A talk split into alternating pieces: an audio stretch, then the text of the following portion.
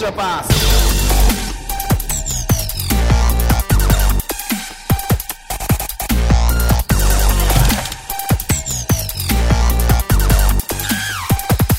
「皆さんこんにちはエクストラパスポッドキャスト」ですズボンですえー最近は、試合を見る時間よりモノマネの練習の時間の方が長い慎太郎です。よろしくお願いします。はいモノマネ芸人として有名になってますけどね最近ちょ ねはっいとずつ形になってきておりますので。いやすごいっすよ本当にあの僕の YouTube ライブでもさは慎太郎さんのモノマネが楽しみですっていうコメントとかいただきますマかジらねっすかマジっすかいやみんなちゃんと聞いてくれてんだなと思あってあそりこ、がてえなと思ってあそまこすけど飛ばしてないんだみ んな。なんだったらあそこまで飛ばし聞いてる可能性もありますけどね最近ねマジで。いや、ありがたいです。ありがたいですねはい本当に今日も、はいあるかどうかは、慎太郎さん次第なんですけれども。そうですねはい。信じるか信じないかはあなた次第です。よし。はい。えちなみに始まる前、ちょっと練習してましたから、ね。あ、ちょっと練習しました。はい。はいちょっと、は発声練い。習して発ま声した、練習してました。た。はい。ということで、じゃあ今日もやっていきましょうか。はい、お願いしまはいす。今日はね、はいあの、1時間半で終わらせるっていうのが一応、あの、僕たちのスケジュール感としてありますので。ありますんではい。はい、サクサクいきたいと思います。はい。はい。じゃあ、ニュースです。はい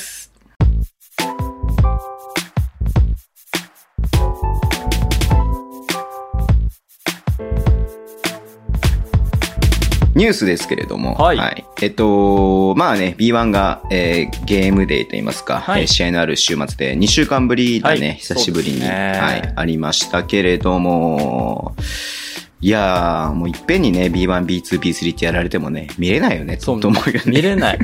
あのー月曜収録やからね。そうなんですよ。月曜ま収録あでもやっぱその、そある程度速報性と言いますか。そうですねはい。あの、まあやっぱね、うん必要だっていうのがあるんですけども、まあもともとは宮本くんのね、あの、仕事の関係だったりとかもしたん で。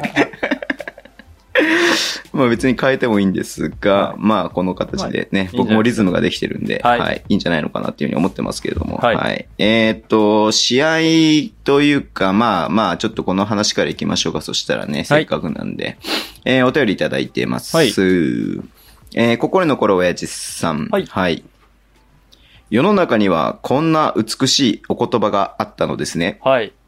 連敗スト ップ。ああ、なんという美しいお言葉でしょうか。このお言葉で何千な、いや何万のレバンガブッサが救われたのでしょうか。そうですねもう一度、連敗ストップ。いや、いいですね。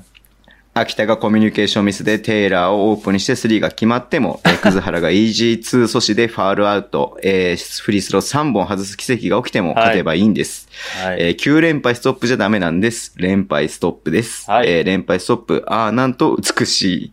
えー PS、先週の青森のセットオフェンス解説面白かったです。バスケットライブ2クォーター何分とか言ってくれると分かりやすくていいです。ありがとうございまえすー富山と琉球の解説も楽しみだな。クーリーは、えー B で初めて止められたんじゃないですか。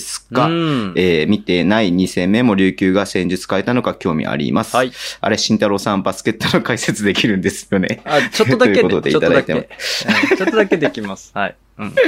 はい、ということなんですけども、まあ、えっ、と、レバンガ北海道のね、試合が、はいあちょっとね、ちょっとだけ話したいなって僕もね、やっぱレバンガファンで、レあーはいバンガファンの方聞いてる方もたくさんいるのでね、うん。はい。えっ、と、週末に行われました、秋田ノーザンハッピネッツホームの試合でした。はいえーゲーム1、81対73で、えー秋田が勝ちました。はい。えーゲーム2、えー67対71、4点差でレバンガが勝ちました。はいという感じだったんですけれども、は。はいいい、やー、まあ、ここまでね、まあ、さっき大江さんも言った通り、9連敗してましうて、はい、ん。まあ、ちょっとね、あの、流れも良くないですし、まあ、チームのね、まあ、選手が全員揃ってないわけではないんですけれども、うんまあ、ちょっと勝てない状況が続いていました。う。うんんうん。えー、しのさん見ましたこの試合。うんはい、見ましたよ。がっつり見させていただきました。はい。お忙しいのにありがとうございます、レバンガの試合。どはれいぐらいがっつりかっていうと、これぐらいがっつり。これぐらいがっつり。こえっ、れぐと、らいがっつり。 A4 にですね、 A4 にと3枚ですかうん三枚 ?3 枚。 A4 三枚4枚ですか三、 なんか、その紙は何の紙な の ?A4 の紙じゃなくて、なんか短冊みたいな紙とかもあるんだけれど。いろいろ、いろいろあったんです。いろいろあったんです。あの、仕事の合間にちょこちょこっと書いたりしたんで。あ、 ありがとうござい ます。はい。まあそうですね、まあ、ゲーム1に関して言うと、えーっと、まあ前半はね、レバンガがリードして折り返したんですが、はいまあ3クォーターで、まあ秋田のいい流れの時間帯が多くなりまして、うんうんで、まあそこで逆転を許して、まあそこのでのね、点差がつまらないまま、こうなんかずっと行ってしまったかなっていう感じで、追いつきそうだけどね、秋田のディフェンスによなよく引っかかってね、うんえーイージーバスケットみたいな感じになってしまったなっていう秋田にとってはね、うん。まあ、あと、要所要所でね、あのー宮本くんの前面で有名な長谷信くんが、ねええー活躍しましたね。うんねえ。それ言うて大丈夫なという感じの原因の本人おらんとこで言うて大丈夫なんです か別にいいでしょ、だ って。あの、まあ、なんつうの、ある、ある意味、なんつうの、周知の事実と言いますか、はい。みんな知ってるでしょ。うはいん、お仕事につながってで、ますかゲーら。ム2、そうね。で、ゲーム2もまあ言ってしまうと同じような感じで、うんえっ、と、前半レバンガがリードしてたけども、3クォーターでね、はいやっぱり秋田、おや、いいなっていう時間帯があって、うんまあほそこからまた同点というか、まあシーソーゲームみたいな感じで、はい。まあ最後の最後の場面で、えー、ね、さっき言ったように、えー、テイラーの3が決まったりとか、うん。まあデイビスのフリースローがね、外れたりとかして、うんまあどうにか勝ちましたと。うん。いうような感じでしたね。はいどうでしょうなんかスタッツとかは出してるんですかまあ、慎ス太タ郎さん。ッツは出してますけども、まあ、スタッツを出すのはね、やっぱりあの、エクパーティーにとっておいて。あ、なるほど、なるほど。うんはい。ちょっとねえええあのー今週の北海道ということでやらせていただきますけれども、はいはいはいまずゲーム1の方からちょっとお話しさせていただければなというふうに思ってます。うん。えうんうんうん徹底分析させていただきました。はい。え、まず3クォーやっぱり後半ですね。大事だったのは後半なので、3クォーター、4クォーターについてお話しさせていただきます。えーはいまず3クォーターなんですけども、なんといっても秋田、秋田野本、野本選手が輝いたクォーターだったかなというふうに思ってます。うん。はい。やっぱりね、スペーシングバスケットの要としてですうね、ん。うん、スクリーナーとしても素晴らしかったし、ドライブも良かったですし、さらにヘルプもかなり早かったんで、攻守ともにね、うん輝いた。うん。秋田にってすごい輝いた選手だなというふうに思いました。えーっと、まあ、ディフェンスですね。やっぱりあの、秋田、この日の秋田ちょっと面白くて、えっと、うんあまりね、ハードヘッジ、いわゆる秋田といえばハードヘッジっていうイメージあるんですけど、はいはいはい実はそうブリッツってそやうつでそうすかそうそう、うんうんブリッツ気味のハードヘッジもそういう感じだったんですけど、そうではなくてですね、意外にですね、アンダー、アンダーって言っうて、んその、うん、ボールマンをちょっと一旦、なんでしょう、スクリーナーをくぐって、うんうんうんうん。ディフェンスするような形と、あとはコンテインとかソフトヘッジって言うんですけど、一歩下がってビッグマンがですね、一歩下がうんうっんうんうてドライブの選手にコンタクトするみたいな形をしていました。で、特に橋本選手に対してはかなりそれを徹底してましたね。うんうんうんうんうん。多分それはプラルアップ3がないっていうところがあるんで、ないわけじゃないんですけど、ほぼ打ってこないっていうところがあったんで、アンダーとコンテインを徹底してて、あとは、えっとね、他の選手たちにはスクリーンのかかり方によってオーバーとかアンダーをかなり使い分けていて、うん。うん結構ね、あのーいわゆるオーソドックス、B リーグでオーソドックスなソフトヘッジ系のディフェンスをしていて、ちょっとあのーボールマンに追い、なんて言うんでしょうね、追いつけなそうだなと思ったらちょっとスイッチしてみたりとか、そういうディフェンスを使っていたなっていう3クォーター印象ですね。うん。で、あのーセットもね、開幕一発目、開幕一発目のセット、ホイールアクションとかね、もう面白かったし、えっとね、うん結構ね、面白いセットたくさん使っててくれてて、あとた、多く使ってたのがですね、面白い、まあ、あの、ベタっちゃベタなんですけど、あ、こういう使い方するんだって思ったのが、ポストアップからのセットになっていて、ほうほうほうほうほう。えっとね、結構ありましたよ。えっとね、何回あったかな ?3 クォーターだけでね、1、2、3、うん。 4回ぐらい使った秋田のセットがあって、へえっえ。とね、ポストアップからスプリットって言って、えっと、デイビス選手がポストアップ、ローポストでボール持ちましたと。で、他の選手、野本選手とかがシューターにスクリーンをかけますと。かけた後はにいさらに野本選手がリピックって言って、もう一回かけ直すんですね。うん。うん。そこからですね、えっと、アンドワンスリーを取ったりとか、うん。そこからまたハンドオフをもらってミドルショットを決めたりとか、あ、このセット今日結構使うんだなって思った印象ですね。ほうほうほうほうほう。うん。面白いな。ここでもね、やっぱりね、野本選手のスクリーンっていうのがやっぱり効いていたので、このセットを多く使ったのかなというふうな印象です。うん。うんうんうん見てみてください。さ4回ぐらいあったかな ?4 回ぐらいありましたおねー。ちょっともう一回注目して見てみますね。うん、本当にね。ね、デイビス選手にポストアップした時は、だいたいこのセットを使ってるんで、見てみてください。うんはい。で、やっぱりね、あの、北海道がやっぱり、あのーちょっとゾーン苦しんだりなんかして、連続でね、ターンオーバーがあって、そこからトランジションで2点トントントンって積み上げていって、そこからペーそうスをねうん握っていったのかなというふうに思いました。で、対する北海道なんですけども、スタートはですね、名誉選手とジャワット選手のスタートだったんですけど、このね、はい今回もね、やっぱりね、北海道は違いますよ。ディフェンスはね、不動のやっぱりドロップ。不動のドロップ。あの、あーコンテインもしない。はは下がって待って前言る。ってたやつだよね。 そう。。前言ってたやつだよね 下がっって、 2をやられないってやつでしょそだう。ドライブをとにかくケアするために、からあのーなんて言うんでしょうね。一歩下がるというか、思いっきり下がって不動で待つ。なんて言うんでしょうね。ピックアンドロールが始まった時に、ビッグマンのディフェンスが、普通はこう前に出たりとか、ちょっとちょ、ボうんうんールマンにちょっかいかけたりするんですけど、もう下がって待つっていう。どちらにも付き合わないってやつですよ。そう、ミドルショット打つなら打てよっていう。うんうんうんうんディフェンスをしていて、あ、これやっぱ徹底してるなーって。で、ちょっと違ったのが、少しあの、今まではアンダーって言って、ピッさっき言ったね、あの、ピックアンドロールのピッ、えースクリーナーの下を通って、ボールマンについていくんですけど、今回はですね、ちょっとオーバーというかね、スクリーナーの上を通っていくようんうう、なんうん、あの、形を使っていたのが面白かったなと思いますね。ううんん。で、こちらもね、やっぱりね、し北海道って、えっと、同じセットを結構使う、連続で使う傾向にあって、。はいうん。あのー、3人のスクリーンを使うスタッガー、コーナーのアウェイ気味のスタッガーを使いながらっていうセットだったりとか、それ以外にも1枚のスクリーンでアウェイ、外のスピンダウンスクリーンを使いながら、あーっていうのがあったんですけど、そこをね、結構読まれちゃってて。うん。はいはいうん。そこでやっぱりターンオーバーを食らってしまって、速攻を食らってるっていうところにね、結構、まあ、苦しんだのかなというふうに思いますね。うん。なるほど。うん。で、さっき言った秋田ドロップディフェンス、アンダーとコンテインって言って、ちょっと今までと違うディフェンスしてきてたんで、あのー、はいけると思ってドライブしたらデイビス選手が長い手でブロックしたりとか2連続であったりとか。ううんうんうん。ちょっとね、あのー秋田らしくないからこそ逆に難しかったっていう対応だったのかなっていうふうに思います。うん。なるほど。で、はい連続ブロックされて、スペシャルセット食らったところでタイムアウト取って、テイラー選手が入ると。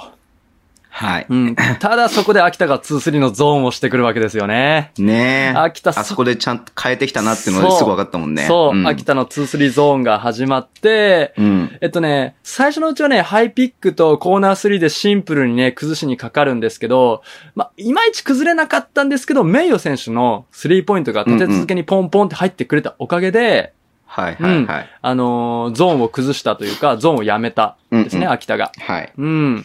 はい。だからさすが名誉選手だな、ということですね。あのポイントはでかかったなと思いますよね、あそこはね。確かうん3クォーター、そこだけですよね、3。確か名誉選手の2連続でゾーンの時にポンポンって決まった、あのー右のウィングから、得意なとこですね。うんうんうんうんうんそこから決まった2本だけだったんですけども、あその3が効果的で、やっぱり、攻略は、あの、秋田はちょっとやめたと。ゾーンやめたって。はい。うん。ですが、やっぱりその、うん。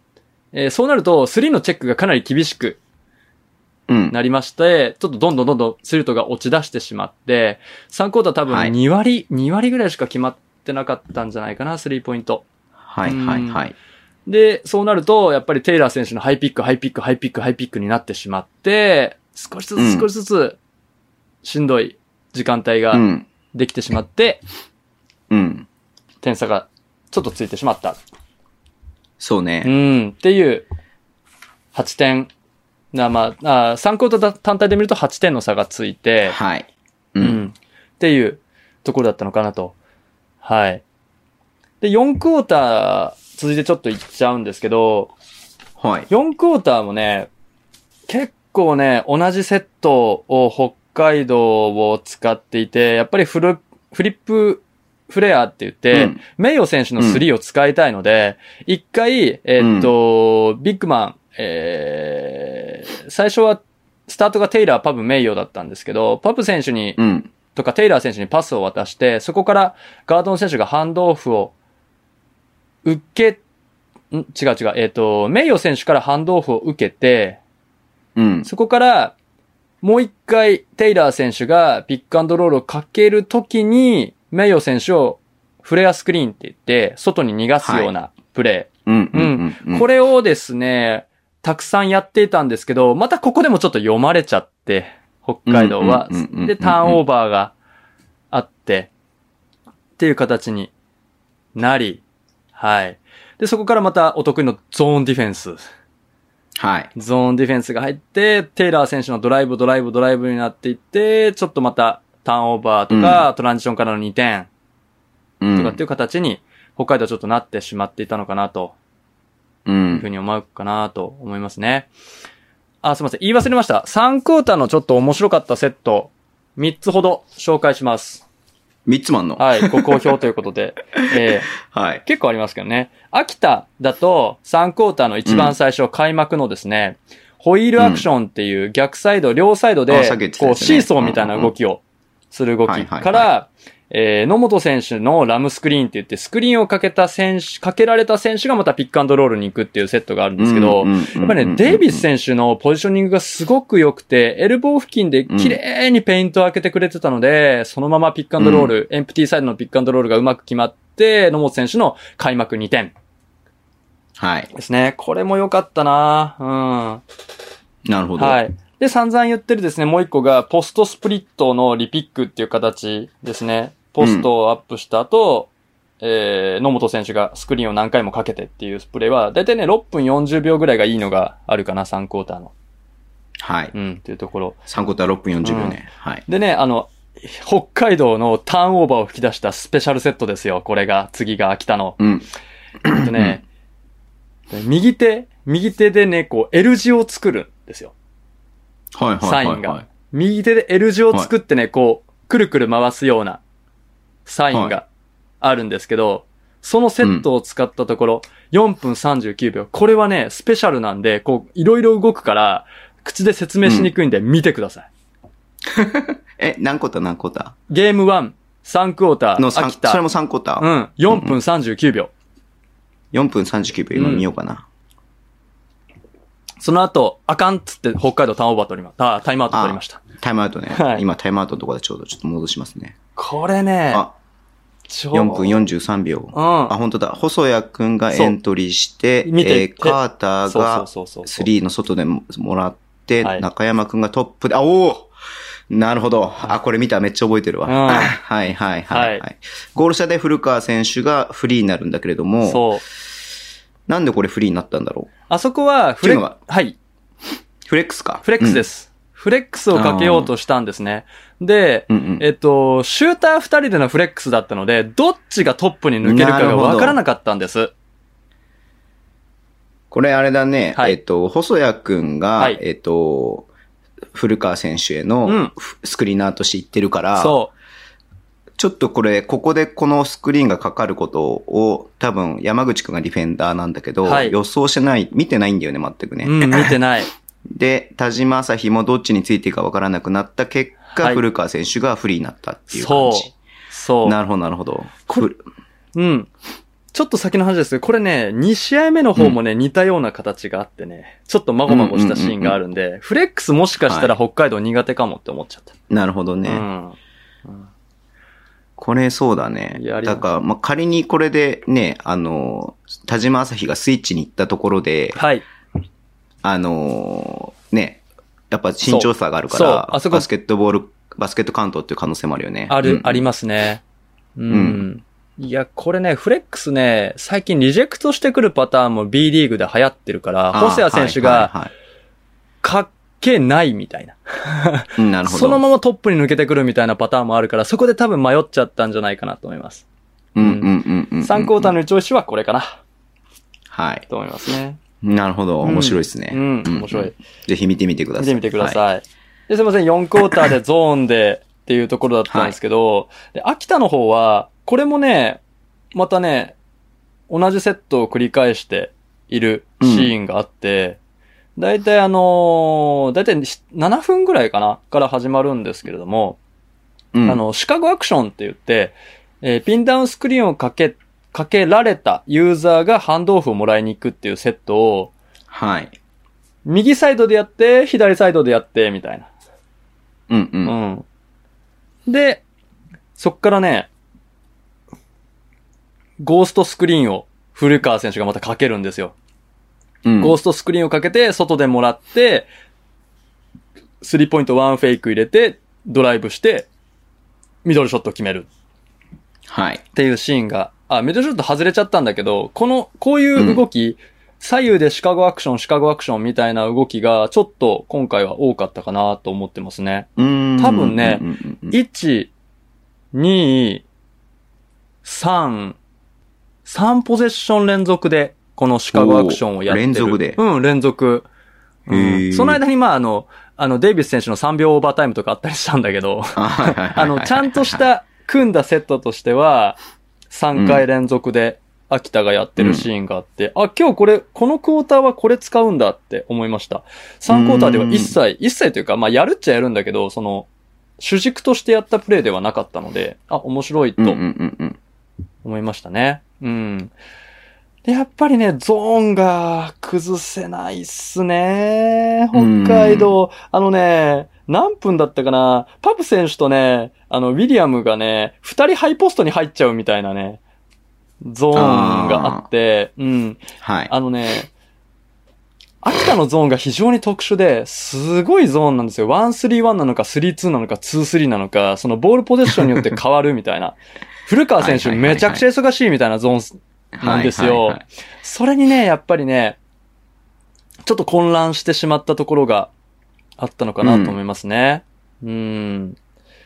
で、えーっ、と、秋田もまあターンオーバーはあって、そこからトランジションとかあったんですけど、うん。うん。やっぱりこう、ドライブで攻めちゃうね、北海道はね。ちょっと今見て。まあ、テイラーがね、やっぱりそこでね、うんあの、やっぱりボール持ってなんぼな部分があるんで。そうそうそううん。そう。やっぱりゾーンは、パスで、うんこいつらなんですけど、ドライブで崩すのって結構愚策なので、うんうんうんうんうんそこはやっぱり、せっかく名誉選手とかがハイポストにいたりとかしたので、そのあたりをうん崩していきたかったんだけど、やっぱりチェンジングのゾーンなので、1-3-1、ハイポストに入った瞬間、1-3-1とかになったりするんですよ。はいはいうんはだからかなりこ のね、ゾーンには手を焼いていたなというい。うん。印象かな。であとね、あの、はい。渡辺選手よかったね。秋田のね。おーよかったねトランジション2連発でしょ、はいい。つ走ってんのっていう。 本当に。いつ走っとん自分って確かいにうねトランジションが2回ぐらいあって、はいやい。ー馴染んできたなって、秋田にうんうんうんうん。思いました。ちょっと点差はね、ラスト3分ぐらいで、15、6点ついてたのかな確か。はいうん、15、6点ついてたんですけど、あの、ようやくね、ゾーンを少しずつ崩していって、コーナーフレアかうんうんうんうらんうん田島選手のスリーがあり、ね、えっと、そこからまたスリーポイントが連続で決まったりとか、はいね。、名誉のバックドアカットから、ドライブして名誉のバックドアカットを入れて、ハイローで崩して2点取ったりとかで、ガンガン。ンガンと詰めはしたんですけどね。ちょっうんと、やっぱり、十何点を3分でひっくり返すのは厳しい試合だったそのうかだね。なと思います。 3分、よ4分弱で15点開いてるからね。そうですねうん。あそのーっからまあ、はい入れてもって感じだよね。はいうんただね、あのードライブにかなり秋田は意識が向いていたので、はい。とあの、あれだけテイラー選手が言っていたから、うんそこからのコーナー3とか、うん。うん、あの、バッ、あのーローポストのバックドアとか、そのあたりが徐々に徐々に聞き始めてたのは、あ、すべてもしかしてこの布石だったのかと思うぐらい、いや、ほんとほんと、このための布石だったんじゃないかと思うぐらい戦略がガラッと変わったんで、あうん、オフィシャルタイムアウトで、やっぱ指示があったんだなって僕は思いましたね。なるほど。うん、確率実にその4分何秒ぐらいとから、あオフェンスの仕方が変わっていたので、北海道。うん、はいようやくテイラーの熱が冷 めて、外を使い出して追い熱が冷めて。うん、はい追い上げてきて8点差まで行ったのかなっていうふうには思いました。。うんうんうんうんなるほ。ど。それがね、もうちょっと早めにゾーンを崩せてれば、また違ったゲーム展開になったんじゃないかなというはい。ゲーム1でしたね。はい。そうですね。まあ、ちょっと差、差が、差が出たところが、ファストブレイクポイントが、うんえっ、と、秋田が28で、はいバンカーが4ってことだったんで、はい。まあ、全然ファストブレイク出なかったなっていうのと、まあ、そうあですねと、ターンオーバーからやられちゃったなっていうのがあるんだけれども、うんでも、ポイントフロムターンオーバーはそんな差がないんだよね。あのねうんそう。あのね、な、なんて言えばいいのかな。普通にね、あのーあ、オーバーナンバーになって逆速攻を食らったりしてるシーンもあったので、うんうんうんうんうんうん。そうなんですよね。え、でもポイントフロムまあ3ちょっと本はそんなに低くない、少ないですかなんてポイントフロムターンオーバーはね、17と15なんで、そんな差がないんですよ。ああ、本当だ。うんまあ、でもね、あファストブレイクポイントがね、もう、なんか鬼のように差がついてるん で。はいそうです ね。3割以上、はい。速攻。はいはいはい。そう。だからこれちょっとね、あの、そこにやっぱ課題があるなっていうふうには見えますよね、うん普通にね。それだけをうん見ても、ゾーンにやられたってのがわかるんですよ。ゾーンって速攻出しやすいから。あ、そっかそっかそっか、そういうことなのか。そうそうそうそうそうそうそそうだよう。うね。ん。あの、テイラー決ま選った手が位、置から動き出せるからね。そうそうそううそう、頑張って走って飛んで倒れ込みながら打ったはいいものの、打ったりパス出したはいいものの、そうなるとオーバーナンバーになっちゃうから走られちゃうよん。ねうんうんっうんうんうんうん。ていうところがなあるるほど。わかなかりました。うんはい。 あ、そうだ。また言い忘れてた。面白セット。1ゲーム目4クォーターの面白セットですね。秋田は、えー面白セットって何面白いっけ面白セッ ト。面白セット。えはい。ーえコミックエントリーブームみたいなやーいや、違う違う、あの、うん、特徴的だった感じですね。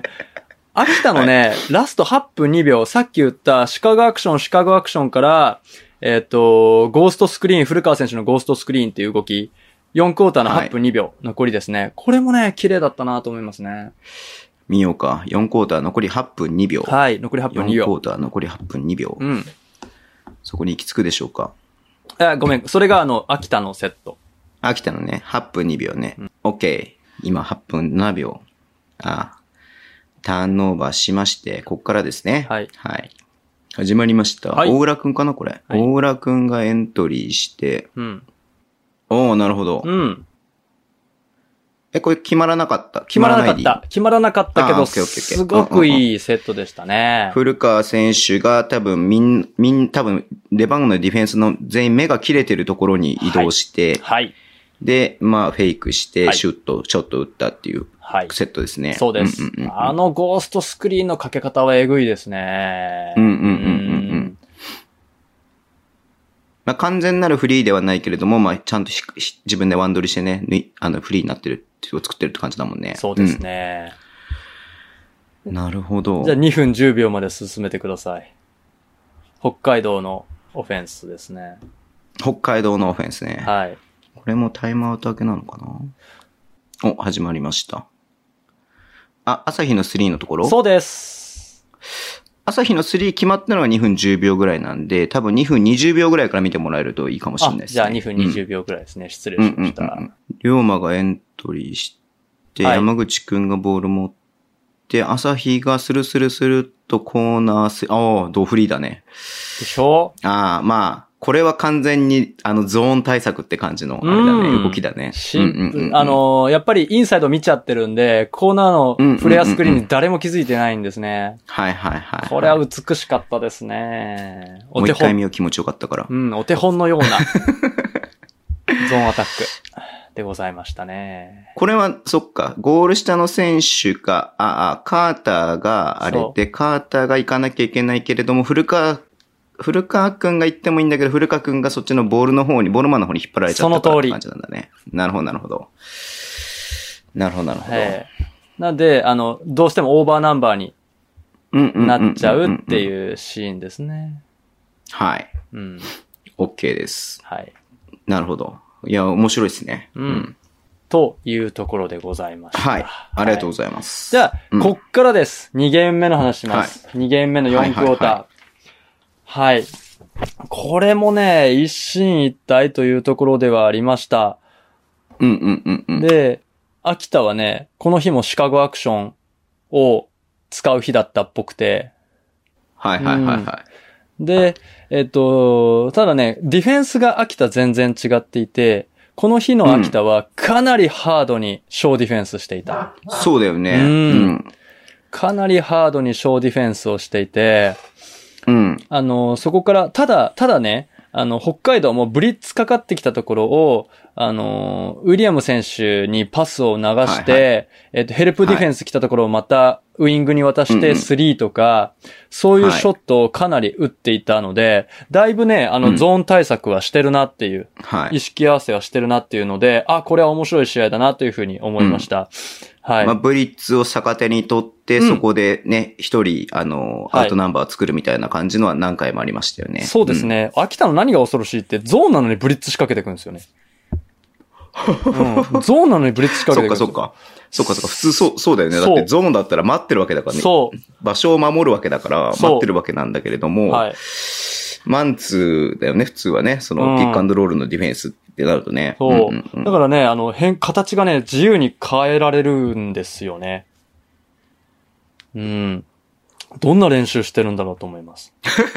いや、本まあ、当に。常識、常識の範囲を超えてる感じがするよ。だから、うそんう、そういうふうに言われるとね。うん。そうですね。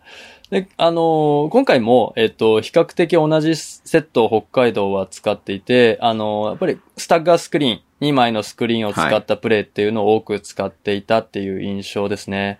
ただね、うんこう、やっぱりね、ハードショーの隙をうまくついてね、あの、スイッチを作って、そこを角度変えて、ローポストに入れて、うん。キックアウトしてスリーとか、スリーじゃなかったかな。うん、普通にショットを決めてたりとかして、はいうん。気持ちいいシーンも結構あったんじゃないかなというふうに思いますね。うん。ただね、あのー秋田も、秋田もね、あのースイッチ、やっぱりスイッチしちゃうとね、そこの修正っていうのが、秋田はまだちょっと、あのー苦手意識があるのかなと思って、うん。スイッチ後にね、はいやっぱり、あのーパンチ、あえっ、と、ポストアップ食らってるとかっていうシーンがあって、そこからね、うん。うん、展。開されるっていうシーンがあったので、そこね、秋田はもう、あの、スイッチを、多分意図しないスイッチをしてしまった後の修正っていうのが多分この試合の課題として見えたのかなというふうには思ってます。はい。なるほど。うん。ね北海道を輝いたのはやっぱり、あの、橋本選手かな、はいはいはい。橋本選手のね、バックドアが2回ぐらい決まってるんですよね。あ、あのね、うんと、バックシュートね。。そうそうそううそうそうそう。 1回目は完全にフリーだけど、2回目はちょっとディフェンスいたから、お、やばいかなと思ったけど、普通に決めたね。そう。 それも全部、あのーうん秋田ならではというか、秋田はとにかくヘルプが早くて、ボールマンにかなりケアをするディフェンスっていうのの逆手に取ったプレーが2回、このクォーターあって、うんうん。ううん、ん。で、それに引っ張られるような形で、他の名誉選手とかも、あの、バックドアついていったりとかっていうシーンがあったので、あ、これ効いてるっていうのが多分チーム内で共有できたっていうところなるが、ほどなるほうど。ん、あったのかなっていうふうに思います。うん。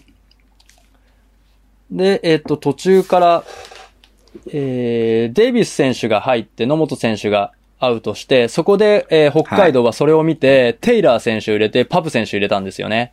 多分、うんうんうんうん後半、まあ、の、あ4クォーターの結構、まあ、オフィシャルの後ぐらいかな。はい。で、入れてて、うん。まあそっからね、やっぱりあの、ウィングの、違いますね、えっと、なんていうのかな。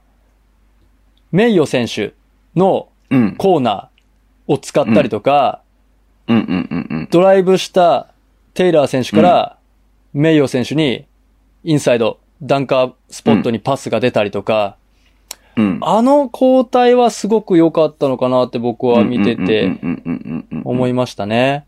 う。うんはい。うん。えー、なんだっけな。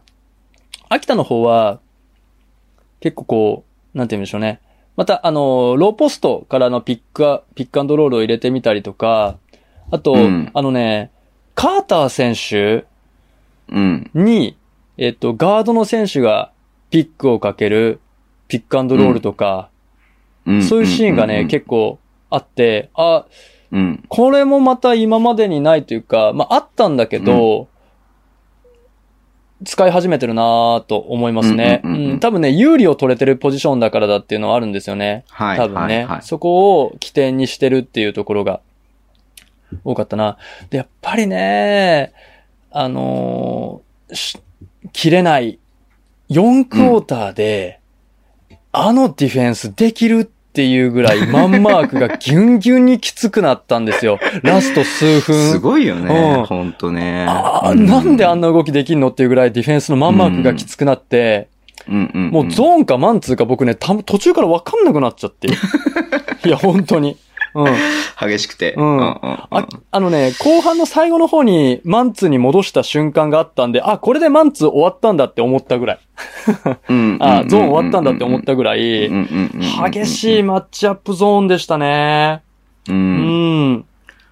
でね、その、マンツーに戻してしまったっていうところが、最後裏目に出てしまったんですけどね。うんうんうんうんうんうん。えっとまあ、ちょっと、ちょっとしたコミュニケーションミスみたいなのもそうやっぱりちょっとあったり、目立ったりとかもしましたもんね。そうそうそうそう、ブリッツに行った後、うん。うんの処理。に、少しうね、ん。うん。あのー、どっちを止めるかって難しいところだったと思うんですよね。うん。テイラーを二人でもう少し引っ張って止めた方が良くて、そっから、うんうんあの、パブ選手はうんヘルプに任せるのか、はい。うん、野本選手が戻らなきゃいけないのかとか、そのあたりのね、判断が非常に、野本選手というか、まあ違う、デイビス選手とかかな。り、うんうんあやふやでごめんなさい。戻らなきゃいけないっていうところがかなりね、迷いがあって、その迷いが最後のあのプレーに出てしまったんかなって思いますね。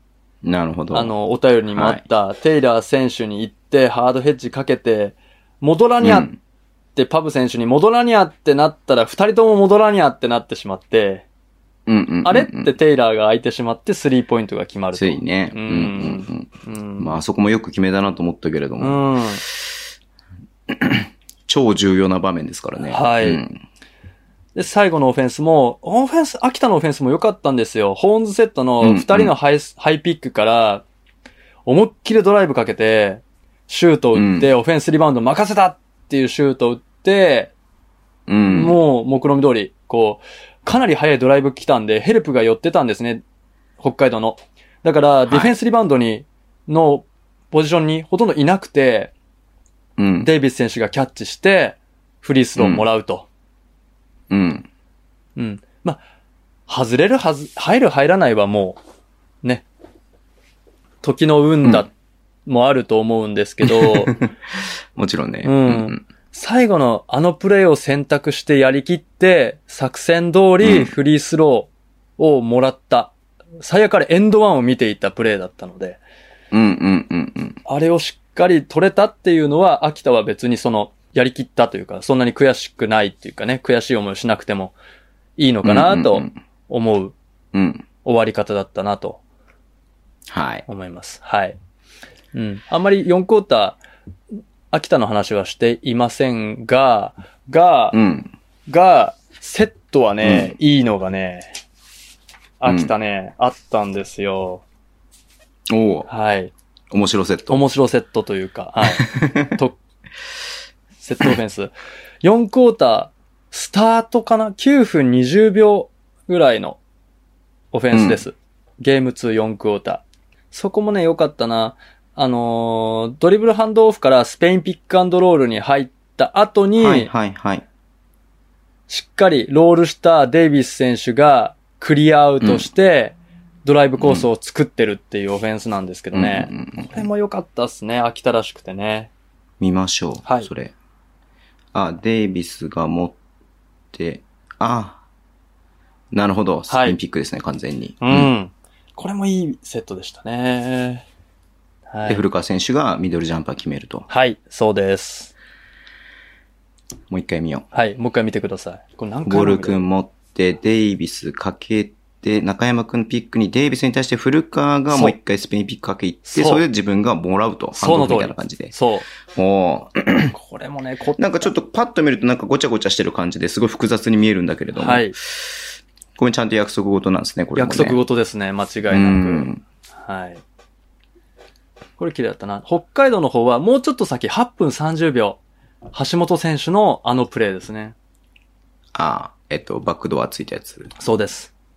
注目は、橋本選手が実は、フレアスクリーン、コーナーに対して、あの、ボールを見ているディフェンス、ボールウォッチャーのディフェンスに対して、コーナーへのフレアスクリーンをかけるふりしてカッティングしてるところです。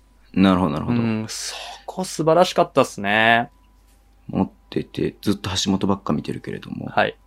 ああ、なるほどな、本当だ。でし ょスクリーンかけようとしてるでしょ動きとしては、そうだ、スクリーンかけ行こうとして、ひょこっとね、ゴール下に飛び込んで。そう。で、のぼるくんがこれについていけなかった、ついていけなかったというか、ちょっと反応が遅れたって感じです、ね。そうですうんもう完全にえーね面、白いいい形。うんううんうんん、これでね、北海道はああ、なるこほこ、ど。このプレイいけるぞってなって、ガンガンバックドアカッティングし始めましたから。葛原もコーナーに落ちてるから、そうそうの葛原のところにも、にも目がいっちゃってるから、そっていう感じなんだね。そうなるほど、なるほど。う。いけないですね。あれはそうゾやーってンだみると守れな面い白はでい。すよ。なるほ素ど。晴らしかった。はい。いやー、いいっすね。このセットはいいっすね。いいでしょうセットというか、この、あの、動きはいいっすね。もう何回も。も見れるでしょ、これ。はい、はい。、僕はいやーこんな感じで見てます。キモいでしょ キモいでしょねえ。いやいや、いいっすよ。そうやってみ言ってもらえるとまた面白く見れるんで。これを何回も巻き戻して見てるんだよ。はいいやー、巻き戻して見てたら、ね、倍時間かかりますからね。倍時間かかっちゃうの。はい。はい月曜収録だからね。ら。ありがとうございます。はいはいと。いうことで、はいあの、ここまで20分で終わらせようと思ってたんですけれども、はい。いいとあ思いますのーなんと、もう46分経ってますので。いやー、はいこの試合は面白かったもの。はい。いあや、こりれがとうご別ざにいますお便りとはか関係なく、これは絶対見て今日話そうと思ってたんで。ああ、そう。うんいや、それはありがたいですね。うんはい。ちょっとなんかごめんなさい。2試合目はちょっと短くまとめようとして、尻滅裂になっちゃって、あっち行って、話があっち行っ全て、然こっち行って、あっち行ってしちゃったん全で、然大恥丈夫でずすよかしかったですけど。はい。全然大丈夫です。ええ面白かったです。はい。で、えっ、と、まあ、北茶、いいですか、北海道の試合はいは。、。大丈夫ですす。いや、あのニュースは大丈夫ですかいいんですか、えズボンさん。軽いニュース。軽いニュース。軽いニュースでいいですか軽いニュース。津屋選手、プなんすかロ契約。おめでとうございます。ああ、つやくんね。あーうんあれ嬉しかったなはい。ぁうん。特別。別指定で契約してまして、まあ4年生なんでね、はいもう大学に戻る必要がないということなんで、はいはいえーまあプロ契約、本契約って形になりました。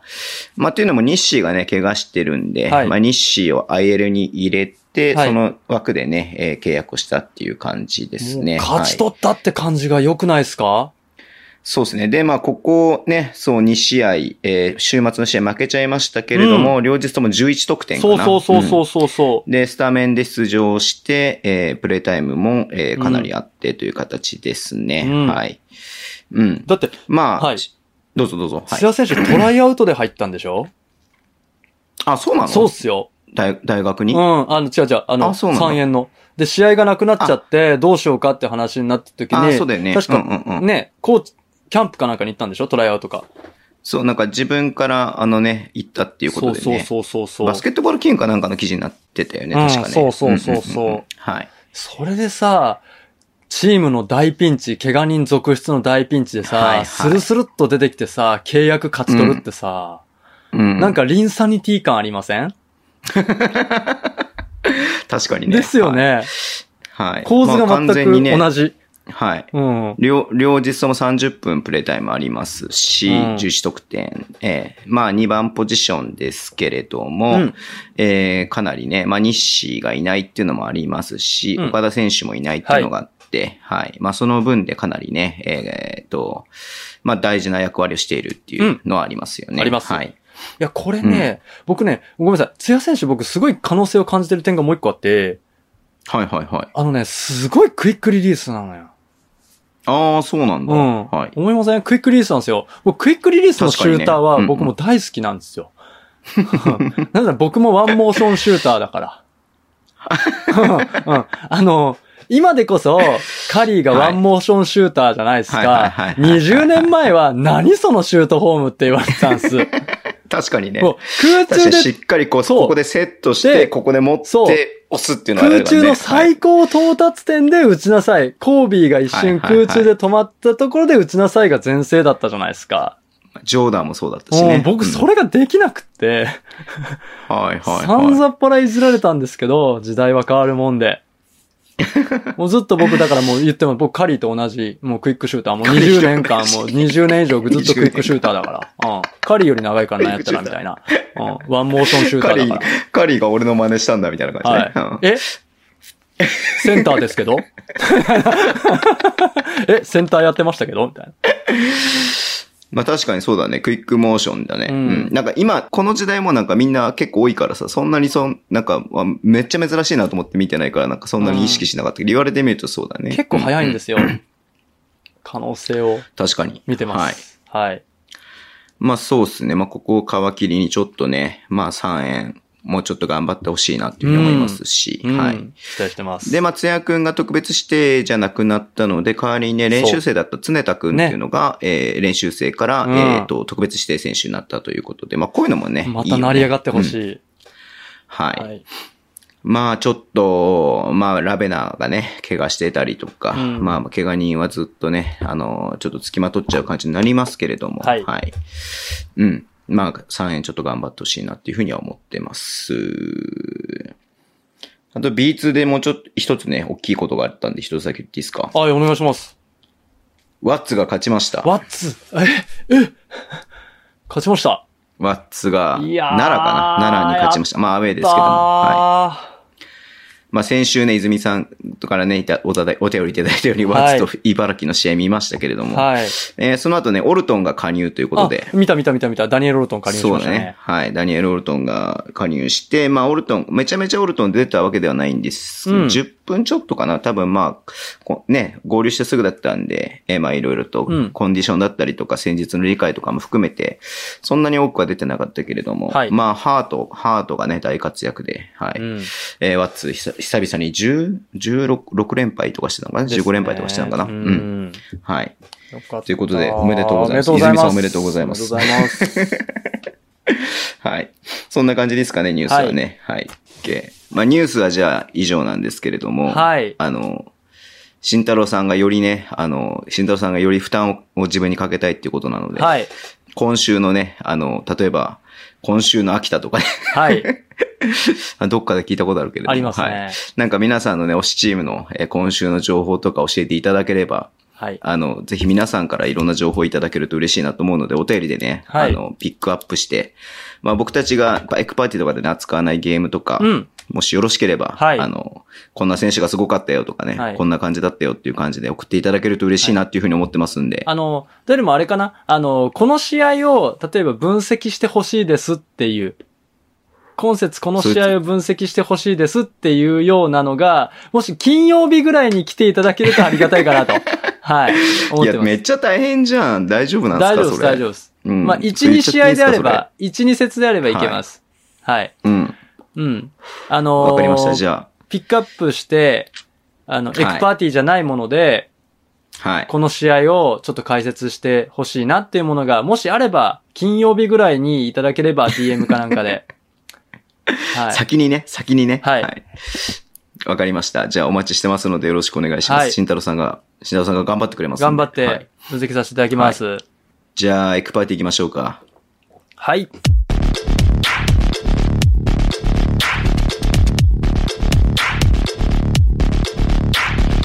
エクパーティーよいしょーいはい。毎週毎週ね、予想してますけれども。はい今週は富山と琉球の試合でした。結果をまず言いますと、はいえーゲーム1が85点67で富山が勝ちました。ははい、ゲーム2が、えーあじあ76対85で琉球が勝ちましたというゲームでした。はい。で、えーゲーム1、えっと、富山の勝利を予想していたのが、はえー11人中6人うん。えー、ズボン、宮本さん、なぎさ、はいえっ、と、もたまさん、はいえー、タロンタさん、こしょうさん。はいで、一番近かったのがもたまさん。おー、素晴らしい。 2番目が胡椒さん、3番目がズボンとはいいうことです。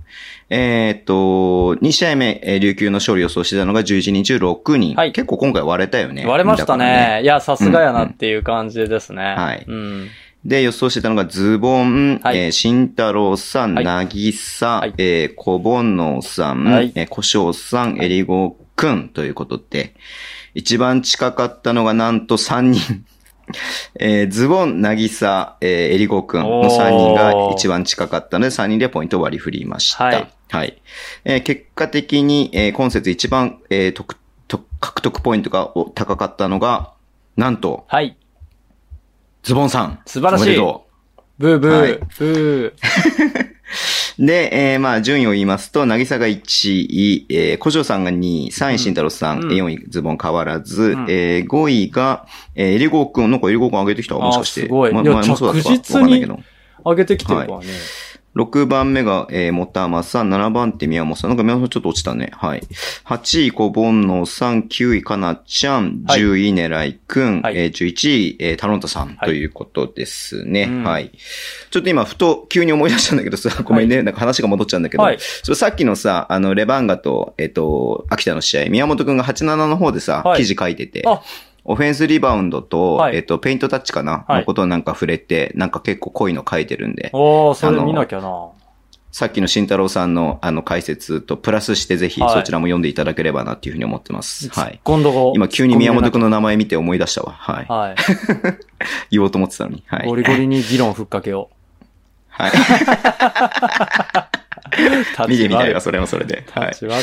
えー、ということなんですけども、えー、ゲーム1、まはあいね、えーまあ、まあ、ざっくりとした言い方すると、ゲーム1は富山のいいところが詰まった試合で、うんえーゲーム2は琉球のいいところが詰まった試合だったかなっていうでふうにす思いますけれども。ね。はい面白かった。えはい。ゲーム1、えー、宇都直樹が17得点で、えースコアリーダー、はジいョシュア・スミス14得点、えーっと、まサトル・マイタ11得点、リチャード・ソロモン11得点、はいマブンが10得点、琉球の方は、えーエヴァンスが15得点、クーリーが10得点と、2桁が2人だけですね。ははいい。で、ゲーム2の方が、えーっと、富山が、えー、マブンが26得点、スミス18得点、岡田くん15得点。うんはい。で、えー琉球の方がエヴァンス27得点、岸本10得点、えーキムティリが、えー13得点という感じの試合でしたね。うんはい。なんだろうな、僕もっとスミスが、えーオフェンスリバウンドをいっぱい取るのかなっていうふうにちょっと思ってたんですけれども、う両日ともそんなにいっぱい取るような感じではなくて、むしろ琉球の方が両日ともオフェンスリバウンドをしっかり取って、あ、ごめん、えっ、と、ゲーム2は取ってないね。ゲームそんなことない1で、すけどね。はい。まあまあ、両日ともそんなに、えっ、と、めちゃめちゃ、ゲームツアー特にオフェンスリバウンドめちゃ取ってるっていう感じではなかったかなってそういでうすね。感じですね。うんはい。ちょっと慎太郎さんの解説行く前にお便り読んじゃいますね。はい、えー、ズボンさん、慎太郎さん、こんばんは。タカラです。ああ、こんばんは。は、高田さん。タカラさんは、なん、タカラさんって本名なんだね。漢字できてるわ。 お言ってよかったのかな。あいやまあ、その漢字は、漢字はね、あの、言わないですけれども。あそうですはい。はいえっ、と、今回のエクパーティーは富山対えー琉球ですね。選んでいただきありがとうございました。もちろん、えー試合前は琉球の2勝を望んでいましたが、終わってみればなんとか1勝1敗に持ち込んだという形でした。うえー2勝の世界戦行きたかった な。んもうミステリーツアーブースターやから。はいミステリーコーナーブース。スターだからな。はい。えー、要であるクーリーが自分よりも大きめの相手だとなかなか力を発揮できなくて手こずっていましたね。うん富山はみか、富山や三河はあんまり相性良くなさそうなので、できれば CS で渡りたくないなという印象です。あーえー富山対琉球に関しての慎太郎さんの濃厚な解説を楽しみにしています。任せてくだえさーい。やっぱり B1 がある週末はいいですね。水曜日の三河戦も楽しみです。えー優勝へ向けての、えーめちゃくちゃ大事な一戦絶対勝ちたい。えー東京対富山、えー川崎対宇都宮も楽しみです。はいではでは、えーミステリーコーナーは言わずもがなですが、今週の配信も楽しみにしております。ということでお便りいただいてまありがす。とうございます。はい。このゲームなんですけど、僕最初確か、えっと、試合前の予想で、僕、琉球の2連勝を予想したんですね。そうですね、はい。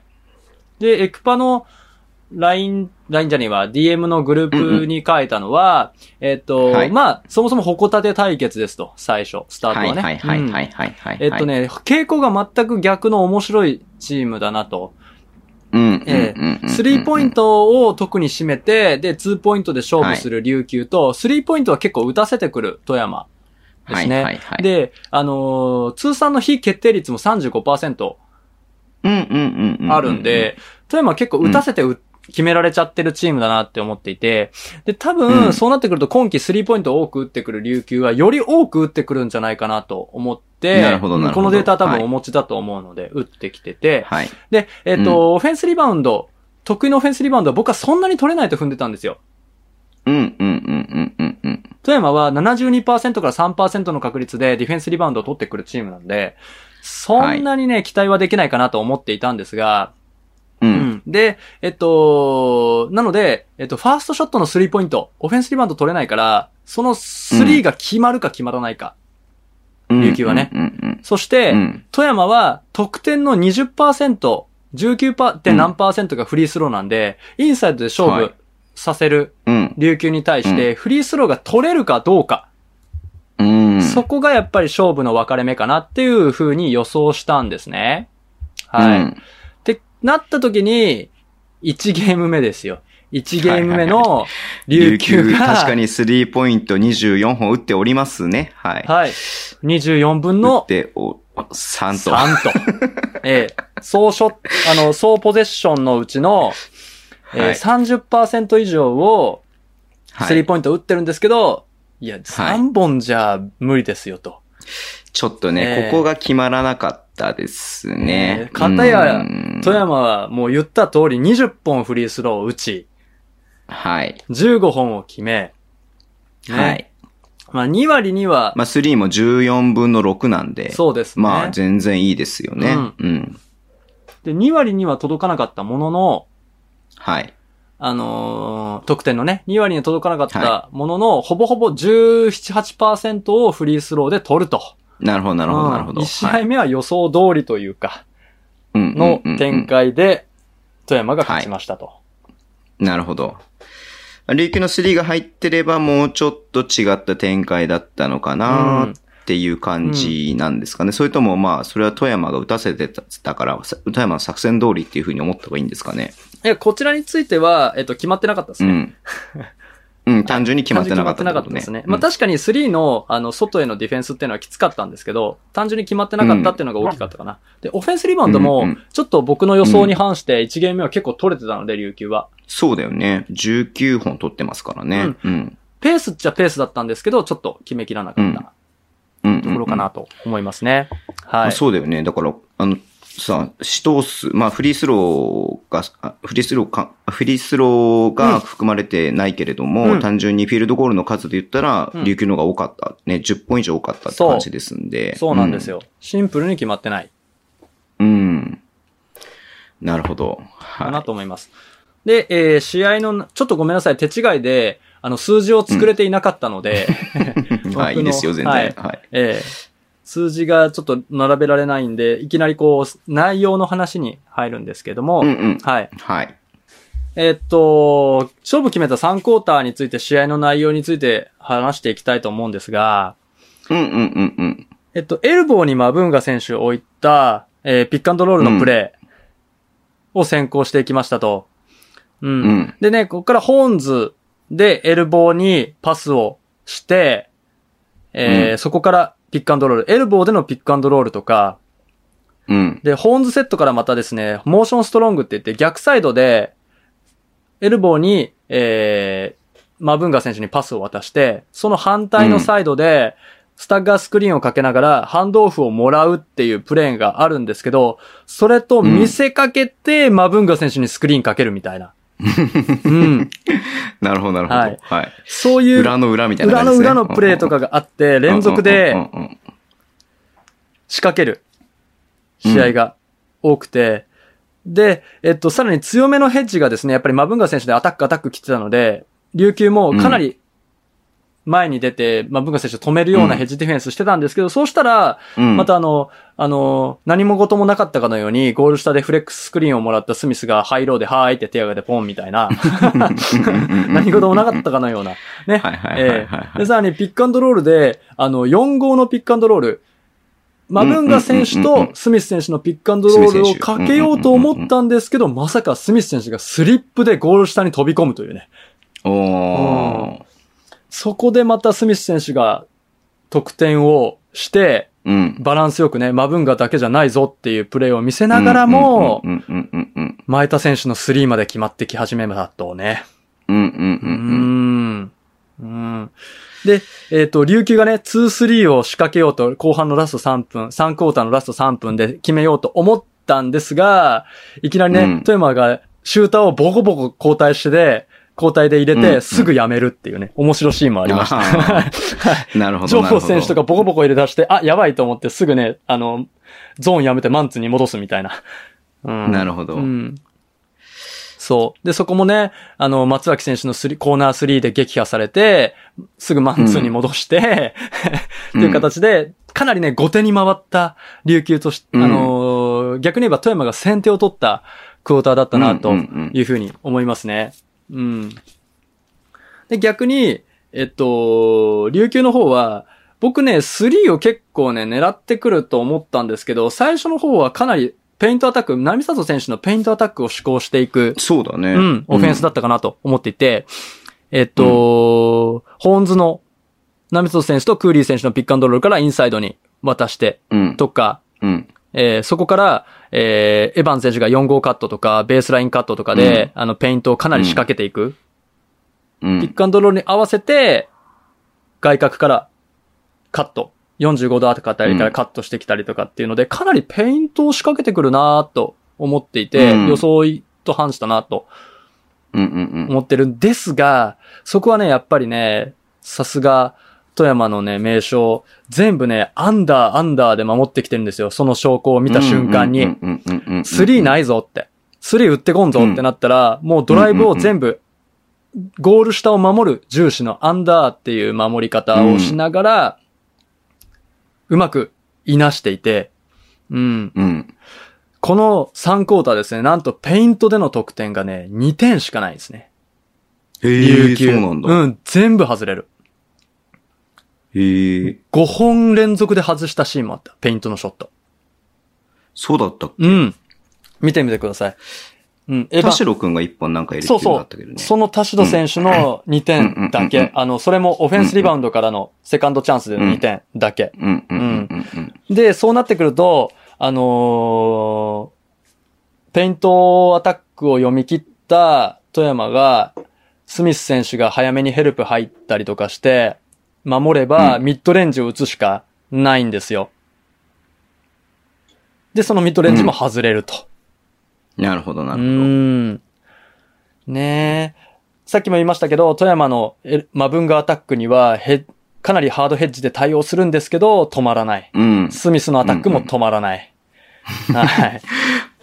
でスミスのスリップすげえな、これって思うよね。 で、そう、止まらなくて全確然。もうね、うんうん後手に回って、あ、やばいと思って、うんラスト3分で、岸本選手はいはいはにい。変えて、あの、セットを中心にする形にしたんですね。例えば、えースペインかけてみたりとか、AI カットから、リップスクリーンかけて、かなりこう、セットで攻めようと思っていて、あとディフェンスは2-3に、キムティリとエヴァンうスんうんうん、インサイドに置いて、2-3に戻したんですけど、で、これね、なんかね、ちょっと、面白くて、マブンガ選手にはかなりマンマークのボックスワンみたいな、うん。なんでししょうね、ボックスワンじゃないのかなマブンガ選手にはマンマークして、残りの選手がゾーンみたいな。残り3分から4分。ょ残り3分ぐらい。うちょっん。とそこまで飛ばして3分みぐよう。らいかな。そういうディフェンスをしていて、へえ。まあ、起点だからね、まずそこはしっかり潰しといてうんっていうのはね、まあ、理にかなってる感じではあるけどね。うん。そのゾーンなんですけど、そこだけかなり自由に、そのディフェンダーが動いていた印象ですね。うん。ですね。で、あのーまたオフェンスの話だと、スイッチとか頑張ってね、させてね、キックアウトっていう形、とにかく外を打つぞっていう方針に岸本選手が入ってから転換したんですけど、キックアウトでいい形もあったんですけど、残念ながらオープン3が入らない。全く入らないってそいうう。ね。ここで結構差がね、こんだけ開いちゃうとね、20点開いちゃってるからね。 7分の0っていうね、うん。ちょっと苦しい。あのね、無理なショットはないんですよ。オープンの3も結構あって、7分の0はかう。なんりうん。うん。厳しい。厳しいね。うんそうちょっとそこだね。ううんん。で、最後はエヴァンズ選手のオフェンスリバウンドからの得点みたいな、攻め手しかうんなくなってしまっ、て、点差が一時21点ぐらい広がって、うん。そこで一旦試合は決まってしまったのかなってうん。いうふうに思ったし。試合でした。はい。なんか、そうね。なんか見ててさ、こうなんか、はい。何が悪いのかなってよくわからないけど、なんかずるずる点、ね、まあ、得点ができないっていうのが一番なんだろうけど、はいなんか悪い形では決してないよねって思いながらもなんか、うん。どんどん開いていっちゃうなっていう感じのクォーターでしたね、これね。そうですね。攻め手がもう裏目に、裏目に全うん。う部ん。うん出てしまった。。誰が悪いとかっていうわけじゃなくて、うんただ裏目に出てしまったとうん。言わざるを得ないむ。しろ富山の方がなんかタフショット気味なスリーとかが多かったね。それが全部決まっていくみたいな感じだったけどね。そう、マブンカ選手のちょっと遠めのタフ3が入ったりとか、 うん。とかね、松脇くんとかもそうそうだしさそう、結構タフなショットが入ったりとかしましたよね。ううんうんうんんで、この試合のなるほどピックアップセットのはいコーナーなんですけれどうんも、おいいじゃないですか。ありますよ。はい。はい。これね、時間ごめんなさい。時間ね、僕ね、メモに書いてなくて、琉球の方は、はい。はい。えっとね、あの、指をくるくる回す、ナミサト選手が、うん指をくるくる回すサインをしたらフレックスオフェンスだな、とか、はいはいはいはい。い。で、あの、手でね、狐の影絵わかります狐。こううんういんう、うんうん。狐の、まあ、これ。はい。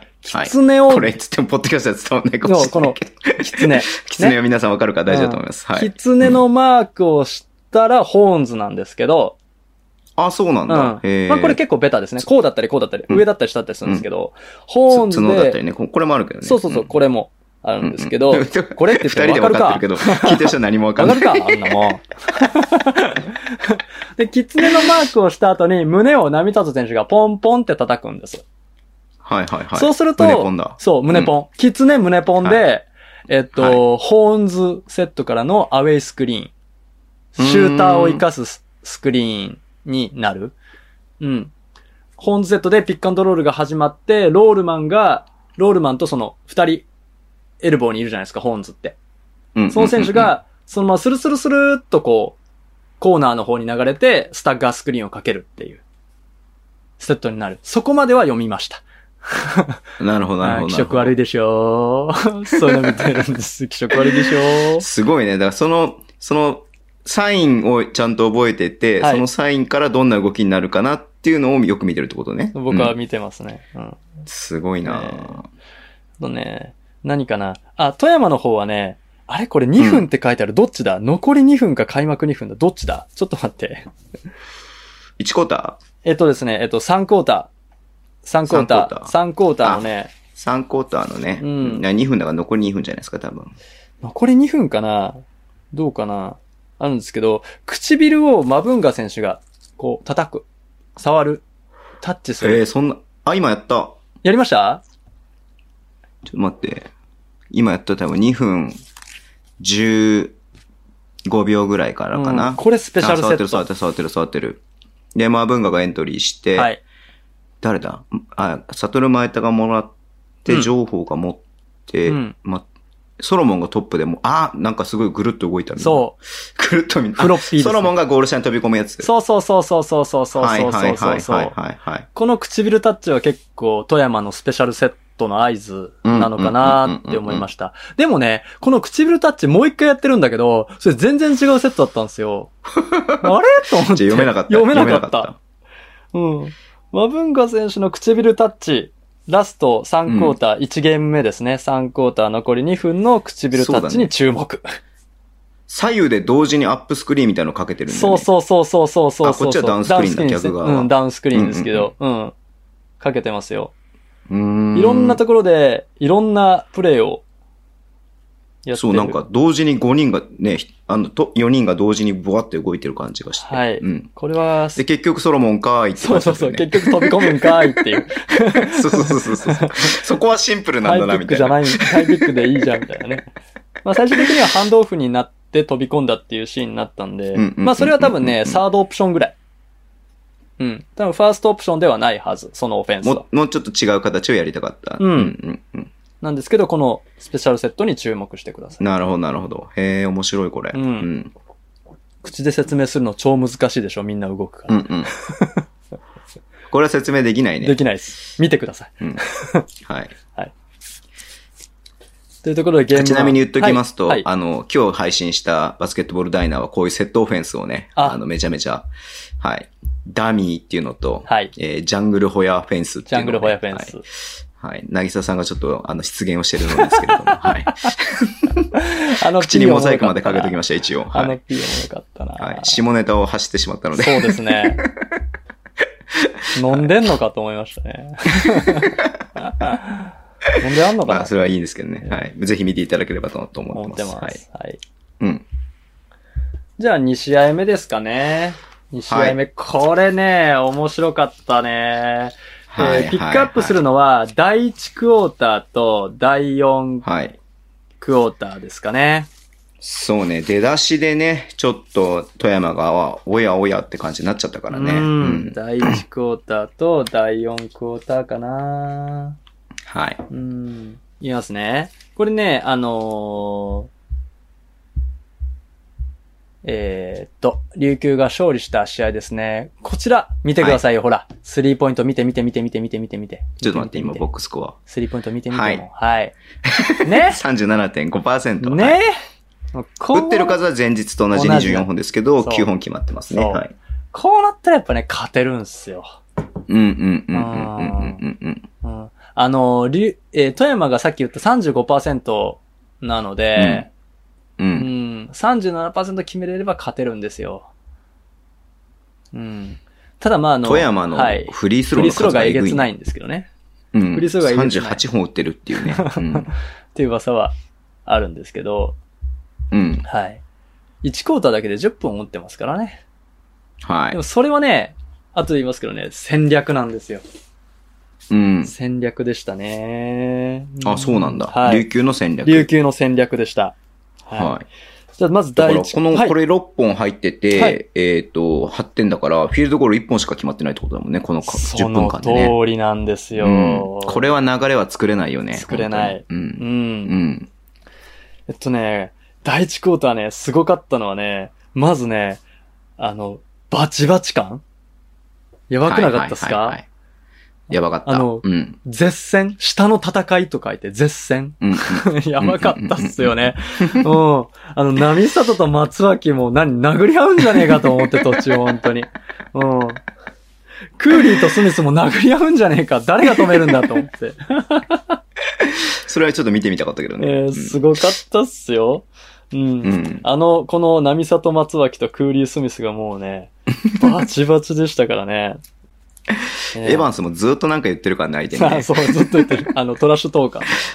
ねな、ほんとね。ううんん。で、まあ、あのーじゃ、えー、どっちがいこうかな。えっ、と、苦しかった富山の方からちょっとお話しさせていただきますね。ちょっとね、かなり苦しいオフェンス、やっぱり。うん、っていうところ。うフんうんうんうんィールドゴール1本、他フリースロはー。い。ね。では、やっぱり流れはつかめないかなと思ってます。うんうんうんうん。やられたのはやっぱりフィジカルなディフェンス、バチバチのディフェンスにやられたかなと。かなりディナイがきつかったので、そこでやられてしまったのかなと思います。で、いつもう通んうんり、うんマブンガ選手のピックアンドロールと、スミス選手のパンチ、あえっと、ポストアップっていうね、テンプレ、いい意味でね、テンプレはあったんですけど、うんフリースローしかもらえない。っていうか、フリースローを、で止めてたっていう。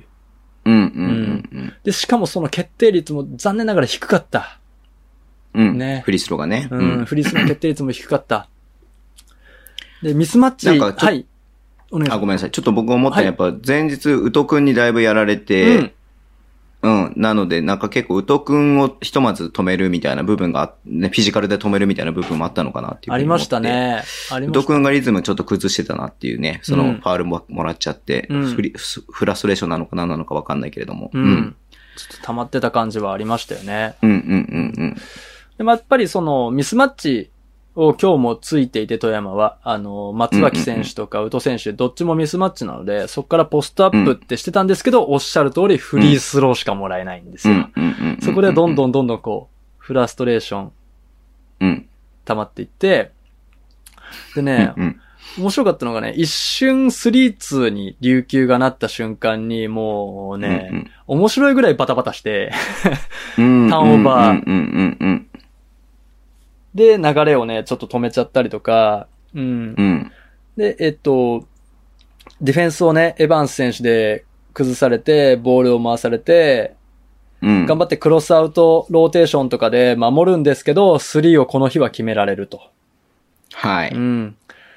で、えっと、い第1クォーターの終盤で安倍選手を投入して、全く違う、うん。それこそセットオフェンスでしっかり作っていこそうだうねっていう形になったんですけれどうんうんうもん、あのーまあ、どうしてもそこ結局、マブンガ選手、ソロモン選手っていうところのアタックに最終的には、あの、守られてしまって、最後の選択肢になってしまって、自利品うんという富山の1クォーターだったのかなというふうに思います。うん。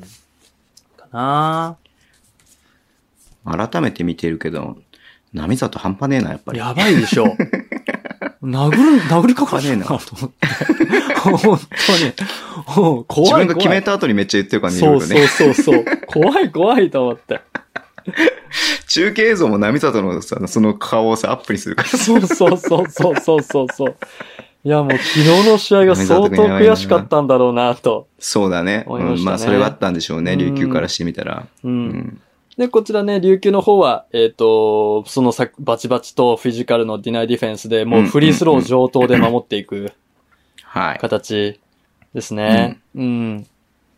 で、あの、調子良かったのが、えっと、クーリー選手とナミサ選手のハンドオフのプレーが決まった。前前日決まってなかったんです。よ。あとは、ローポストのピック、ロゴピックって言われるところですね。ローポストで定番はいはのいはい琉球のよくあるんですけど、クーリー選手とナミサ選手がローポストでピックアンドロールをして、ミドルショットを打つみたいな形が多かったんですけど、それがね、連続で決まっていたので、あ、今日はちょっと調子いいんだなっていうのがまずうんうんうんうんうんうん。始まってて、で、マブンガ選手のピックアンドロールに対しては、あのー昨日はかなりハードに出たんですけど、この日はクイックショーって言って、もう本当あの、うん。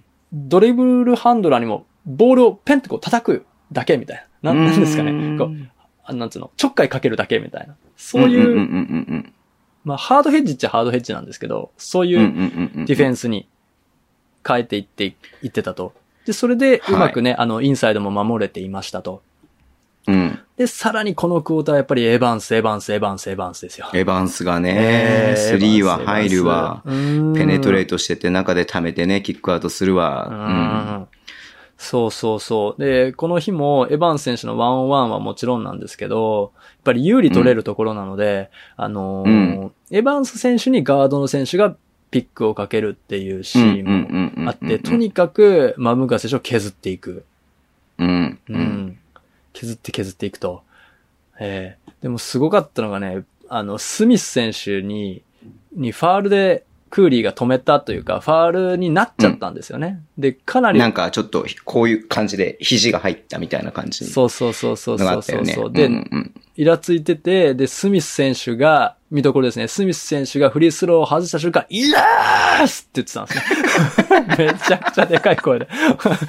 で、さすがの井口さんもちょっとこのあたりはちょっとあの、審判とも、 ね、あのーそういう声が聞こえてくると、まずいかもしれませんね、みたいなフォローを入れてたんですけれど、 すごかったですよね。イエースって言ってましたからね。 後ろから。もう真後ろで。言ってましたからね。こらイラつくやろうっていうね。まあそういう作戦もね、ありつつ。う。うんん。で、まあさすがにまあ熱、くまなあ、ってクーリーからするとあれはオフェンスファウルだろうってそいううふうにそうそ思うってそうね。そうそうそううんそう。で、それでまあ一応ベンチ下がることになっちゃったからね。そう、それでもんう熱くなりすぎてて、あの、波里選手とクーリー選手がベン ベンチに下がって頭冷やす っていうね。で、えっ、と、不入選手とかね、岸本選手とか、うん今村選手、キムティリ選手が入うんってうん、うんうん。ただね、やっぱりエヴァンス選手のエンドワン2回うん含めて大暴れして。。うんうんうんうんうんうんうんねあの、ディフェンスだかとエヴらァンもうス琉選手。球、琉球じゃない、富山は残り4分間ぐらいの得点できなかったそ時間帯ですからね、多分ね。うん。う、そねあの、フィジカルのディフェンスだけじゃなくて、すごい琉球はクレバーなディフェンスしてて、結構スイッチしても、さらに、スイッチしたら、だいたい入れ替わるかどうかっていうところなんですけど、今回は入れ替わるっていうことをせずに、スイッチしたらもうとにかくヘルプに行って、でで、キックアウトされたらヘルプバック、もしくはローテーションンっていう形で、、スイッチッチを修正せずに、うまく、うん、対応して、イージーな3とか2とかが全くないなるほど。クォーター、完璧なディフェンスをした第1クォーターだったかなうとん思います。うん。いやー、そのスイッチのところもとかもね、ちょっとしっかり改めて見てみると面白いかもしれないですね。うん駆け引きですからね。完全うにん駆け引きやってまし たね。うん。で、えっ、と多いな、勝負の第4クォーターですね。はい第4クォーターねうんうんこのクォーターはね、富山がはい。良かったんですよ。はい。で、富山の方からホームのね、説明すると、えっと、やっぱりみ、あのー前半あれだけファールを、フリースロー上等でやってたので、 ファールトラブルが若干あって、三原選手を出した形でスタートしたんですけど、まあそこはやっぱりマブンガ選手が狙うよねと。うんうんうん。うんうで、んスコア、とフリースローを絡めてボコボコボコボコうんうんううんん、していくよねっていうところだったんですけど、まあ、ディフェンスもね、2-3をサインプレーでうまく崩されてしまって、マンツーに戻して、うんで、ターンオーバーもしっかり2回誘うんですけど、スミス選手がね、連続でターンオーバー、オフェンスファールと、うん。ところで、ターンオーバーを2連続でしてしまって、ちょっとそこが帳消しになってしまったかなと。うんうんうん。うんでそれまで、あの、スミス選手とか、マブガ選手の個人技に、こういう点差が開いてきてしまうとなるっていうところがあったんですけど、まあ、セットで崩しにかかると。うん。ううんん。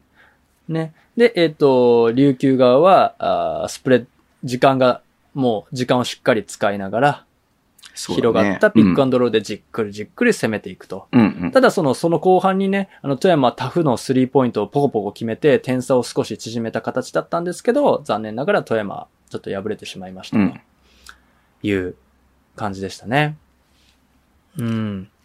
で琉球の方はもう、ね、あのー、2-3ゾーンかけてきたら、はい、えーはい。ピックアンドロールを中心にした、オフェンスやハイポストからウイング、コーナーっていう形でパンパンパンとパスを回してコーナー3で決めうんうんうん。決めるっていう形だったりとか、またあの、ピックに関しても、これね、あのーまた4クォーター変えてきてて、ピックに対するディフェンスも、ショーアンダーって言って、さっき言った、クイックショーに対して、もうドライブしか、うん。ドライブだろっていうことで、ボールマンはアンダーを通る。うんうんうん僕結構このショーアンダーのディフェンス、個人的に好きなんですけど、このショーアンダーで対応していってて、うん。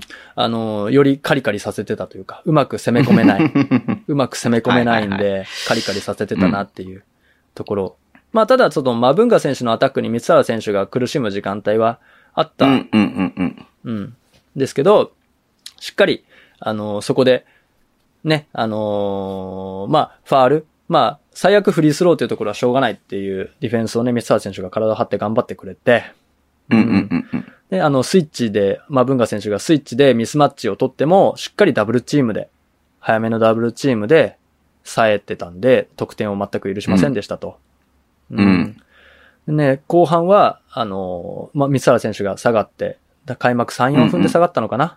で、そっからはもううんうん富山が個人技で個人技で打開しようとするところを、もうしっかりもうマンマークで止めてた。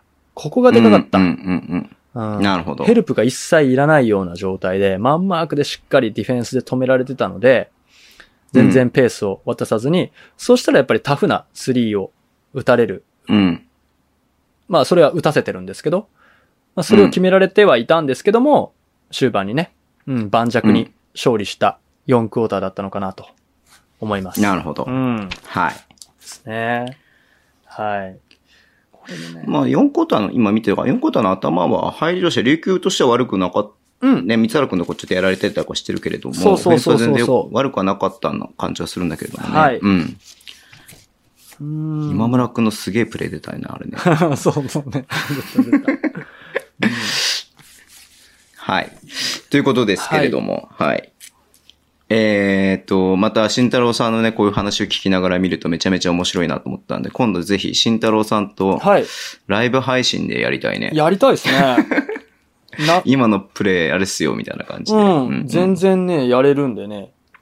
うんまあやってみたいですね。ちょっ慎太郎さんもお忙しいんであれですけれども。いやいやいや。なんかちょっといつか、今シーズン中に1回ぐらいは、はい。ぜひズボンのバスケの方で、はい。ダイナちょっとライブ配信するのちょっとハードル高いんで、 なるほど。うん。やりたいなっていうふうに思いはいます。はい。はい。で、もう慎太郎さん、はい。うんいいよ、どうした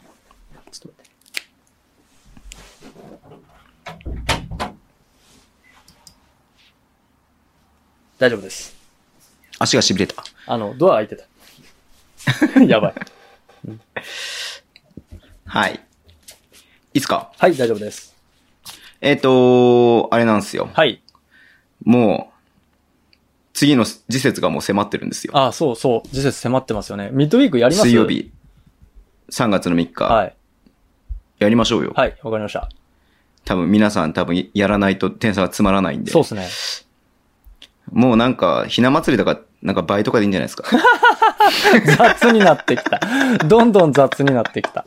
いやいや、結構もうさ、点差結構開開いちゃってきつんすつあよね。るか、わからる。うん。ちょっと、つめ、あの、点差が増えた方が面白くなんじゃないのかなって単純に思ってるんで、あーじゃあちょっと、そ、そひな、3月の3日だから3倍にするじゃえ それやりすぎでしょ。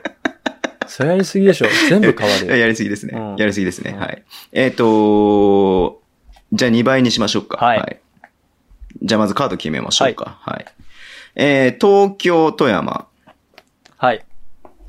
えー、横浜、渋谷、はい。三円島根、はい。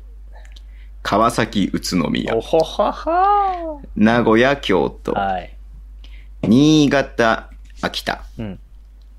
えー大阪、新州、はい。えー滋賀、広島、うん。琉球、三河、あ、雪見かね。あーえっ、と、千葉はね、と、千葉と北海道は、はいえーないんですよね、ないっすね今節。う。うんん。あ、し今節あるんだけど、4月にやるそうです。そうですねはい。くしゃみします。 はい。どうですか、慎太郎さん、なんかピンとくんのありましたえビビ、ビビビッときたのありましたー、意外と宇都宮やってないことに気がつきました。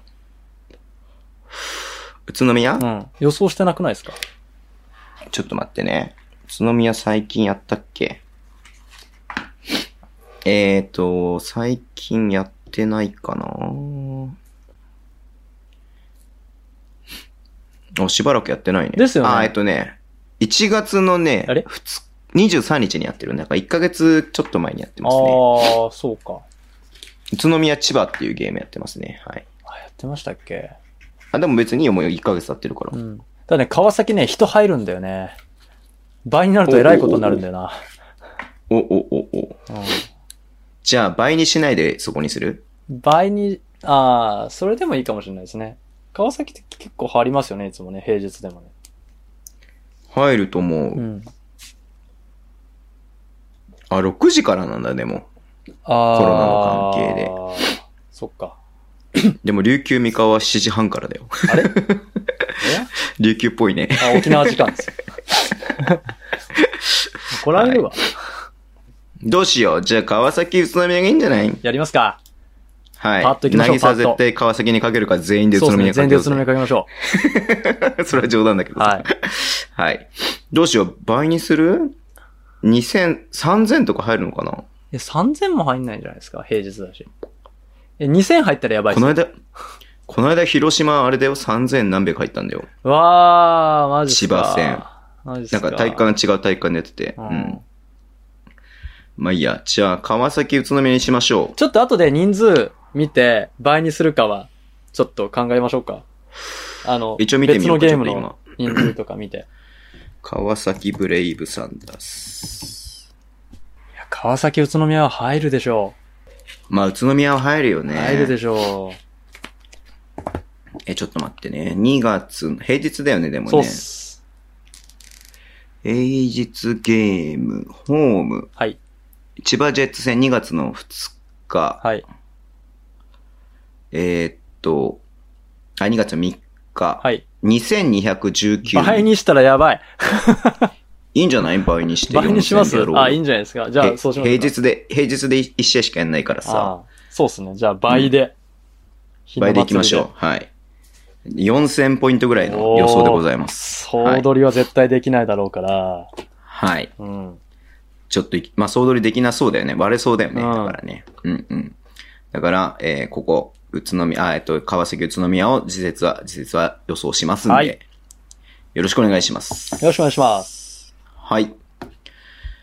あとね、週末の試合決めちゃいましょうか。はい、決めちゃいましょカード読んでいきます。はい北海道、広う。島、はい、秋田、滋賀、はい、三河、信州、はい、京都、三円、はい、大阪、名古屋、はい、川崎、新潟、はい、富山、千葉、はい、島根、宇都宮、はい。うーん琉球横浜はいはいはいはいはいはいはいはいはい。どうかな最近やってないとこなんかな大阪って予想したことあります大阪あるとは思うけれども、しばらくやってないかな。大阪、名古屋。名古屋でもちょっとこの前前やってやりましたよね。あ、まあ確かにね。まあいいけどね、別に。うん。京都三円とかは。あ京都三円も面白そうですね。三円もでもまだ今揃って、まだ揃ってるか。まだまあ揃ずっってとな揃いわないか。うん。ずっと揃わい。ないか。うん。えーっと、おおお北海道もやってるしね、京都とかもしっかりやってま話したしね。うん。。琉球。あ、ずいぶんやってないな、あれは。 大阪やってないね。大阪やってい。ないですよね。名古屋はね、一12月にやってるね。うん。あ、じゃあ大阪名古屋でいいんじゃないですか大阪、名古屋行くはい、お願いしたいです、僕。大そこ阪で入るよね、結構。入る。入る。じゃあ、週末は、はいえーね、3月の6日と、えー7日に行われます週末の試合は、はい大阪ホームの名古屋との一戦、一はい戦というか、1カード、はい、を予想したいと思いますんで、はいこちらもね、あの、さっきのやつと合わせてき見ていただければなっていうふうに思います。思います来週忙しいね、慎太郎さん。忙しいで すね。忙しいなは。はいい。なので、お便り募集してる、あれじゃないです よ。あ、ごめん、さっきのカードの中で渋谷アルバルクってのがあったね。ごめん、これ読まなかったね。あ、渋谷アルバルク前やったような気がするな。うんうんう。うんん。 OK。はい。じゃあ、大阪と、えー、名古屋やりましょお願いします。う。はい。はい。じゃあ、最後行きましょうか。はいはい。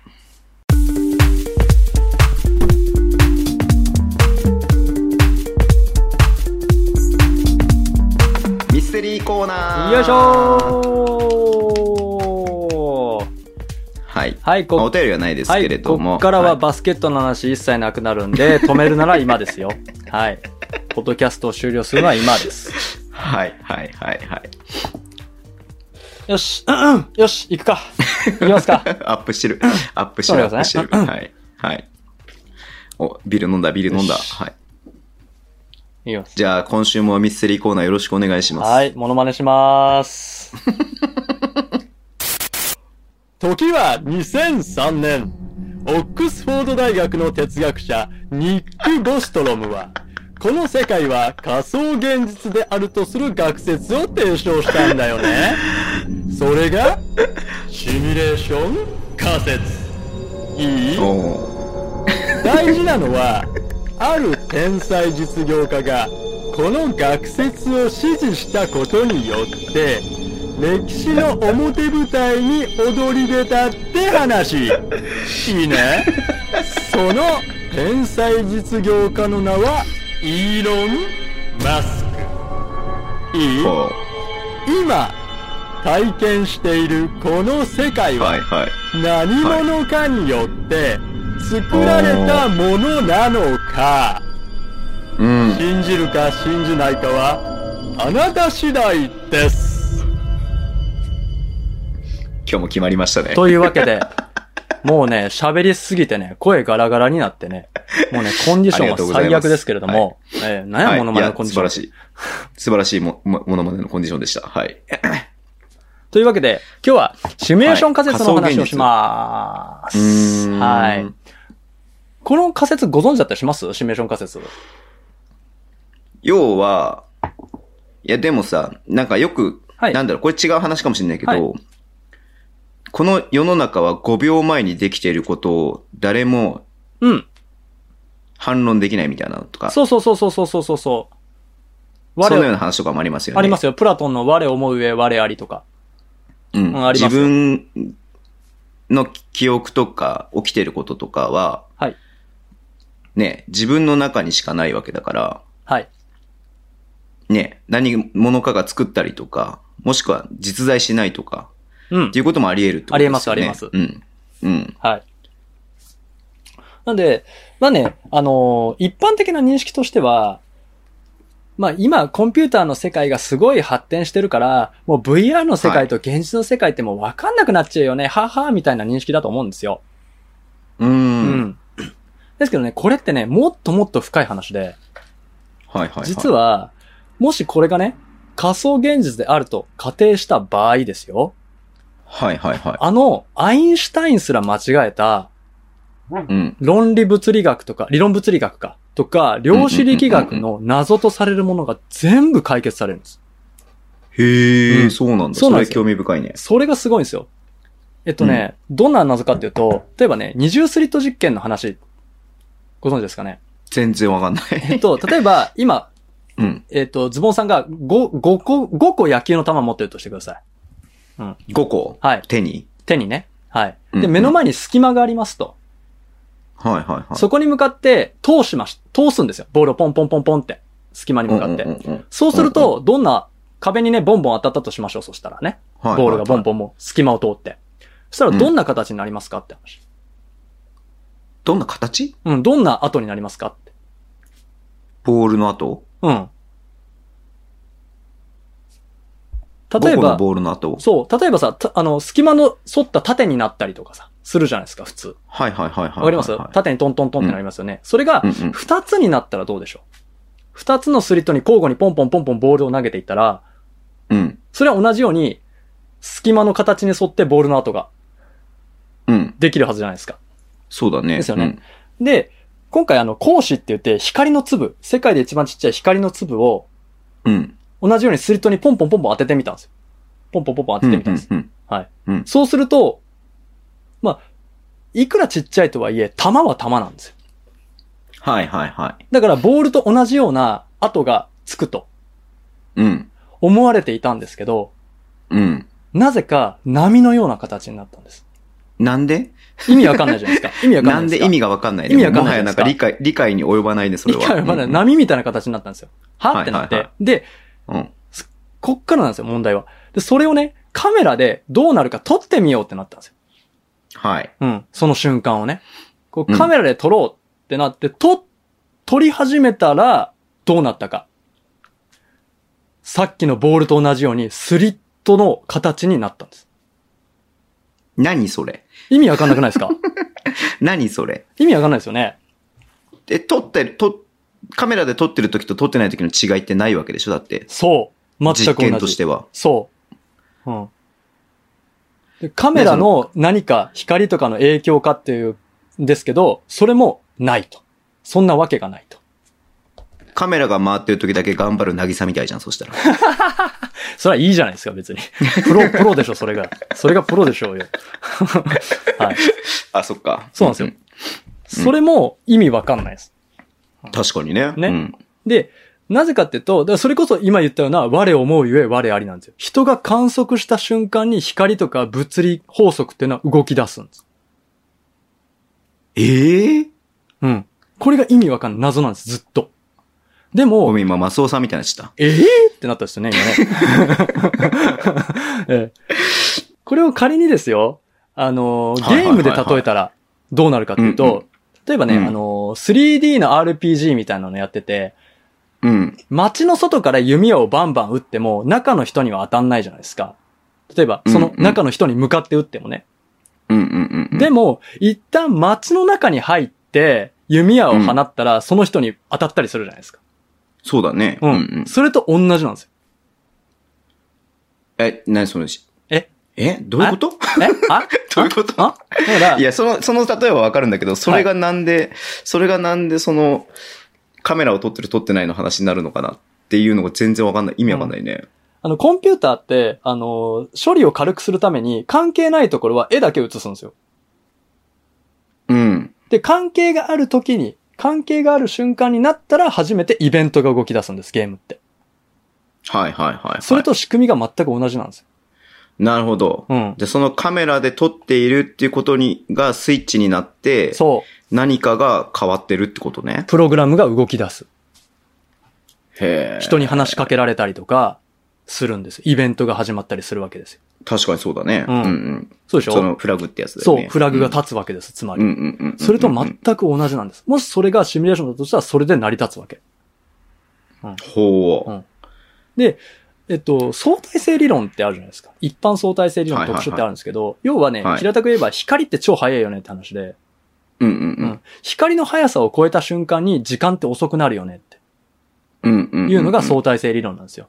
だからうんうん SF の世界で宇宙旅行行って帰ってきたら、猿の惑星なんかそうじゃないですか。地球が何百年も経ってましたみたいな。うんうんうんうんうんうんうん本人は全然変わってないのに、うん。地球はもう何百年後の世界になってましたっていうのがうんうんうんうん SF の定番なんですけど、うんうん、それはなぜ起きるかっていうと、理由意味わかんないじゃないですか。うん。光の速さを超えたらなぜ時間が遅くなるのか。うん。それもコンピューターに例えると処理落ちなんですほう、なるほど。よ。うん。光の速さは一定です。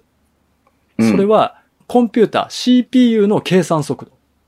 うん。だから計算速度を超える動きをした場合、ゲームの世界ってゆっくりになったりするのわかりますこう、処理落ちって言 って、あのね、敵をいっぱい同時にバンって倒したら敵がゆっくり倒れるんですよ。はいはいはい。処理が追いつかなくて。画像追いつ処か理が追。いつかないってことだよね。ううんんうんうんだうん。からそれが起きてるんじゃないかと。へー。だからそ、もしこれがコンピューターの中の世界だったら、光の速さを超えたら時間が遅くなるっていうのも説明がつくんです。この現実がコンピューターの中の世界ならば、そう。説コ明ンがピュつーターく。の世界、コンピューターの世界じゃなければ、自然法則では説明はつかないけれどつかなもい、コンピューターだとしたら説明がつくとこなのつか。く。なるほど。うん。もう一個いいですかいや、もう一個いいっていうか、なんかちょっと、今のすら噛み砕けてない部分が若干あるけれども、これね、お願いしまこす。れ長くなるので、かいつまんで説明してるんですけど。あいのいねですよ。これ長くなっアてイるンしシュこタイれンがのメイン末コーナーなんで。 マジっすか。よかった。これがメインか。よかった、よかった。あのね、なんだっけな、アインシュタインが間違えた問題があるんですよ。アインシュタインが間違えた問題。うんうんうんうんあのね、世の中の分子、まあ、講師とかって、こうん。うん。う、上の回転をかけたら、あの、相方の方は下の回転がかかるっていうルールがあるんですよはいはいはいはい、はいうんこれが量子もつれっていう状態なんですけうんうんうんうど、んこれ超弦理論とか超紐理論って言うんですけど、うんうん。これがなぜ起きるかが全くわからないですね。うーん。片方が上に回転するよっていう動きをし始めた瞬間に、片方の相方は下に回転し始めるんです。うん。それは、世界の果てであっても、ほぼ同時に起きるんです。うーん。だから光の速さの何倍も速いスピードで、その量子同士は、あ、上に動いた、俺下動こうってやってる。へえ、うんこれ意味わかんないです。はいはいはいはい。なぜなら、アインシュタイン的には光の速さは世界最速、宇宙最速だから。うん。うん。それよりも速い動きっていうのはありえない。はい。だけど、光よりも速いスピードで、お互いの情報が伝伝達達し合さうとれて、上に回った。はいはいはいじゃあ下に回ろうってなる。うんうんこれは、なぜ起きるのか。お二つのところに関係性がある。でもつまり伝達してるんだったらありえない。光の速度を超えるかうん。超えるから。ううんんうんうんうん。ら。うん。ありえない。はいじゃあ、これ今謎なんですよ。なんでこんなことが起きるのか。うんうんけど、これをコンピューターシミュレーションの世界で例えてみるとするならば、うん。うん。片方のうん。プログラムが動いた瞬間に、もう片方のプログラムが動くんです。ああ。うん。だから要おは互い伝達のスピードとか距離とか関係ないってことだね。その通り。関係ない。プログラムだから。その通りでうんすあくまで。うんあ、片方 A が、そ A っていう指示が出たら B っていう動きをするみたいなもんだからねう。。ただそれだけなんで、うん。片方が動いたから、おーい、動いたよ、なんてし、しなくていいんです。うん。なるほど。プログラム。だから。うん。はいはいはいはい。だから、これは、プログラムの世界でだけ説明がつく現象なんです、これって。うーん。んこういう現象がね、めちゃくちゃあるんですよ。へえ、そうなんだ。なので、イーロン・マスクはこう言いました。この世界が、えー仮想現実でない確率は100万分の1しか、以下しかない。うえ。つまり99.99999%この世界は仮想現実だってイーロン・マスクは言ったんです。へえ。っていうことがありましたと。慎太郎さん、はい。僕気づきましたよ。あ、本当ですかちょっと教えてください。この世界ははい。仮想現実でだす。から言うてるやん、のっけのモノマネからさ。モノマネからさ、そう言うてるやん、シミュレーション仮説の話やでってさ。何やねいや、でも、それ面白いね。だからさ、ん。はい。 よく思うじゃん。なんはかい子供の頃とかめっちゃ思ったんだけど、はい。なんで俺はき、あ、な、本名言いそうになった。 えまあいいや、あの、なんで俺は木崎優也なんだっていうの言うさてもうたかな。はいやい。別にもういいんだけどさ、はい。なんで思わな思わなかった思います、思いまなす。んで俺は慎太郎なんだろう思います、思います、思います。で、もしかしたら、俺以外の人間ははい。人間じゃなくて、はい。こういう、なんつうの、あれ持ってなくて、はい。僕の世界に出てくるはい登場人物として、はい。そ備わってるだけであって、はい。まあ、例えばこの深夜ね、今い2時前ですけれども、はい。慎太郎さんと僕はこう動いてるじゃないですか。動いてますよ。この慎太郎さんは僕のに、はい人生に出てくる人生というか、まあ、その、いわゆるその仮想現実だとしたら、そうのん僕のゲームに出てくうるん。一つの登場人物として今動いてるけれどうも、ん。もしかしたら隣の部屋で寝てる僕の家族は、はい今僕とは接点がないから、おふってて、はい。いないとか、はいもしくは動いてないとか、はい。っていうこともさ、僕は証明できないじゃん。っその通りです。てなるとさ、はい。まあそういうことも起きてもおかしくないよなっていうふうには思うよね。はい。起きてない、おそういう、そういう、そういうことになってても、それを僕は証明することができないよねっていうふうに思う。いい具合に中二病で すね。いや、で子供の頃本当そういうふうに思ったの。なそれこそ中学生とかうんぐ。らいの時にさ、うんうんうん俺以外は NPC だとそういうことですよね。そうそうそうそうそうそうそうんんんいや、もうもうまさにそうそうそうそうそう。で、僕で、だもっしかてした、ら誰かがこの、これをね、木崎優也を見張ってて、そう。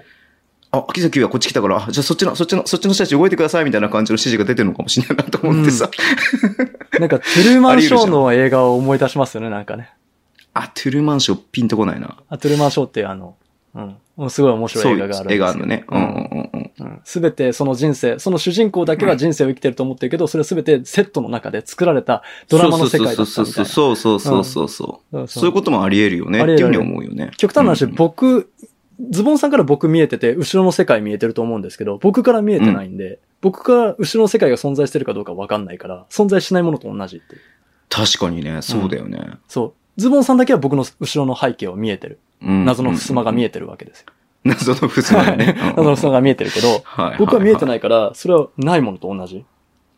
そうだよね。だからうん YouTube ライブとかやっててさ、あのみんなコメント書いてくれるけどさ、チャットでさ、はい。全部機械だ、機械に対してさ、はい一。人で笑ったりとかしたらやばいやつだよね、本当にね。だからねそれはもうちょっそと考える病みすぎです、そ れは。それはちょっと病んでる、忙しいから。とね YouTube ライブの途中で さ、お前ら本当はさ、実在しないんだろうとかって切れ出すんでしょ。うんそれはもう病みすぎ。それはもう、いい病院紹介します。俺は騙されないぞみたい な。いや、でもちょっとそういう想像怖いですよ ね。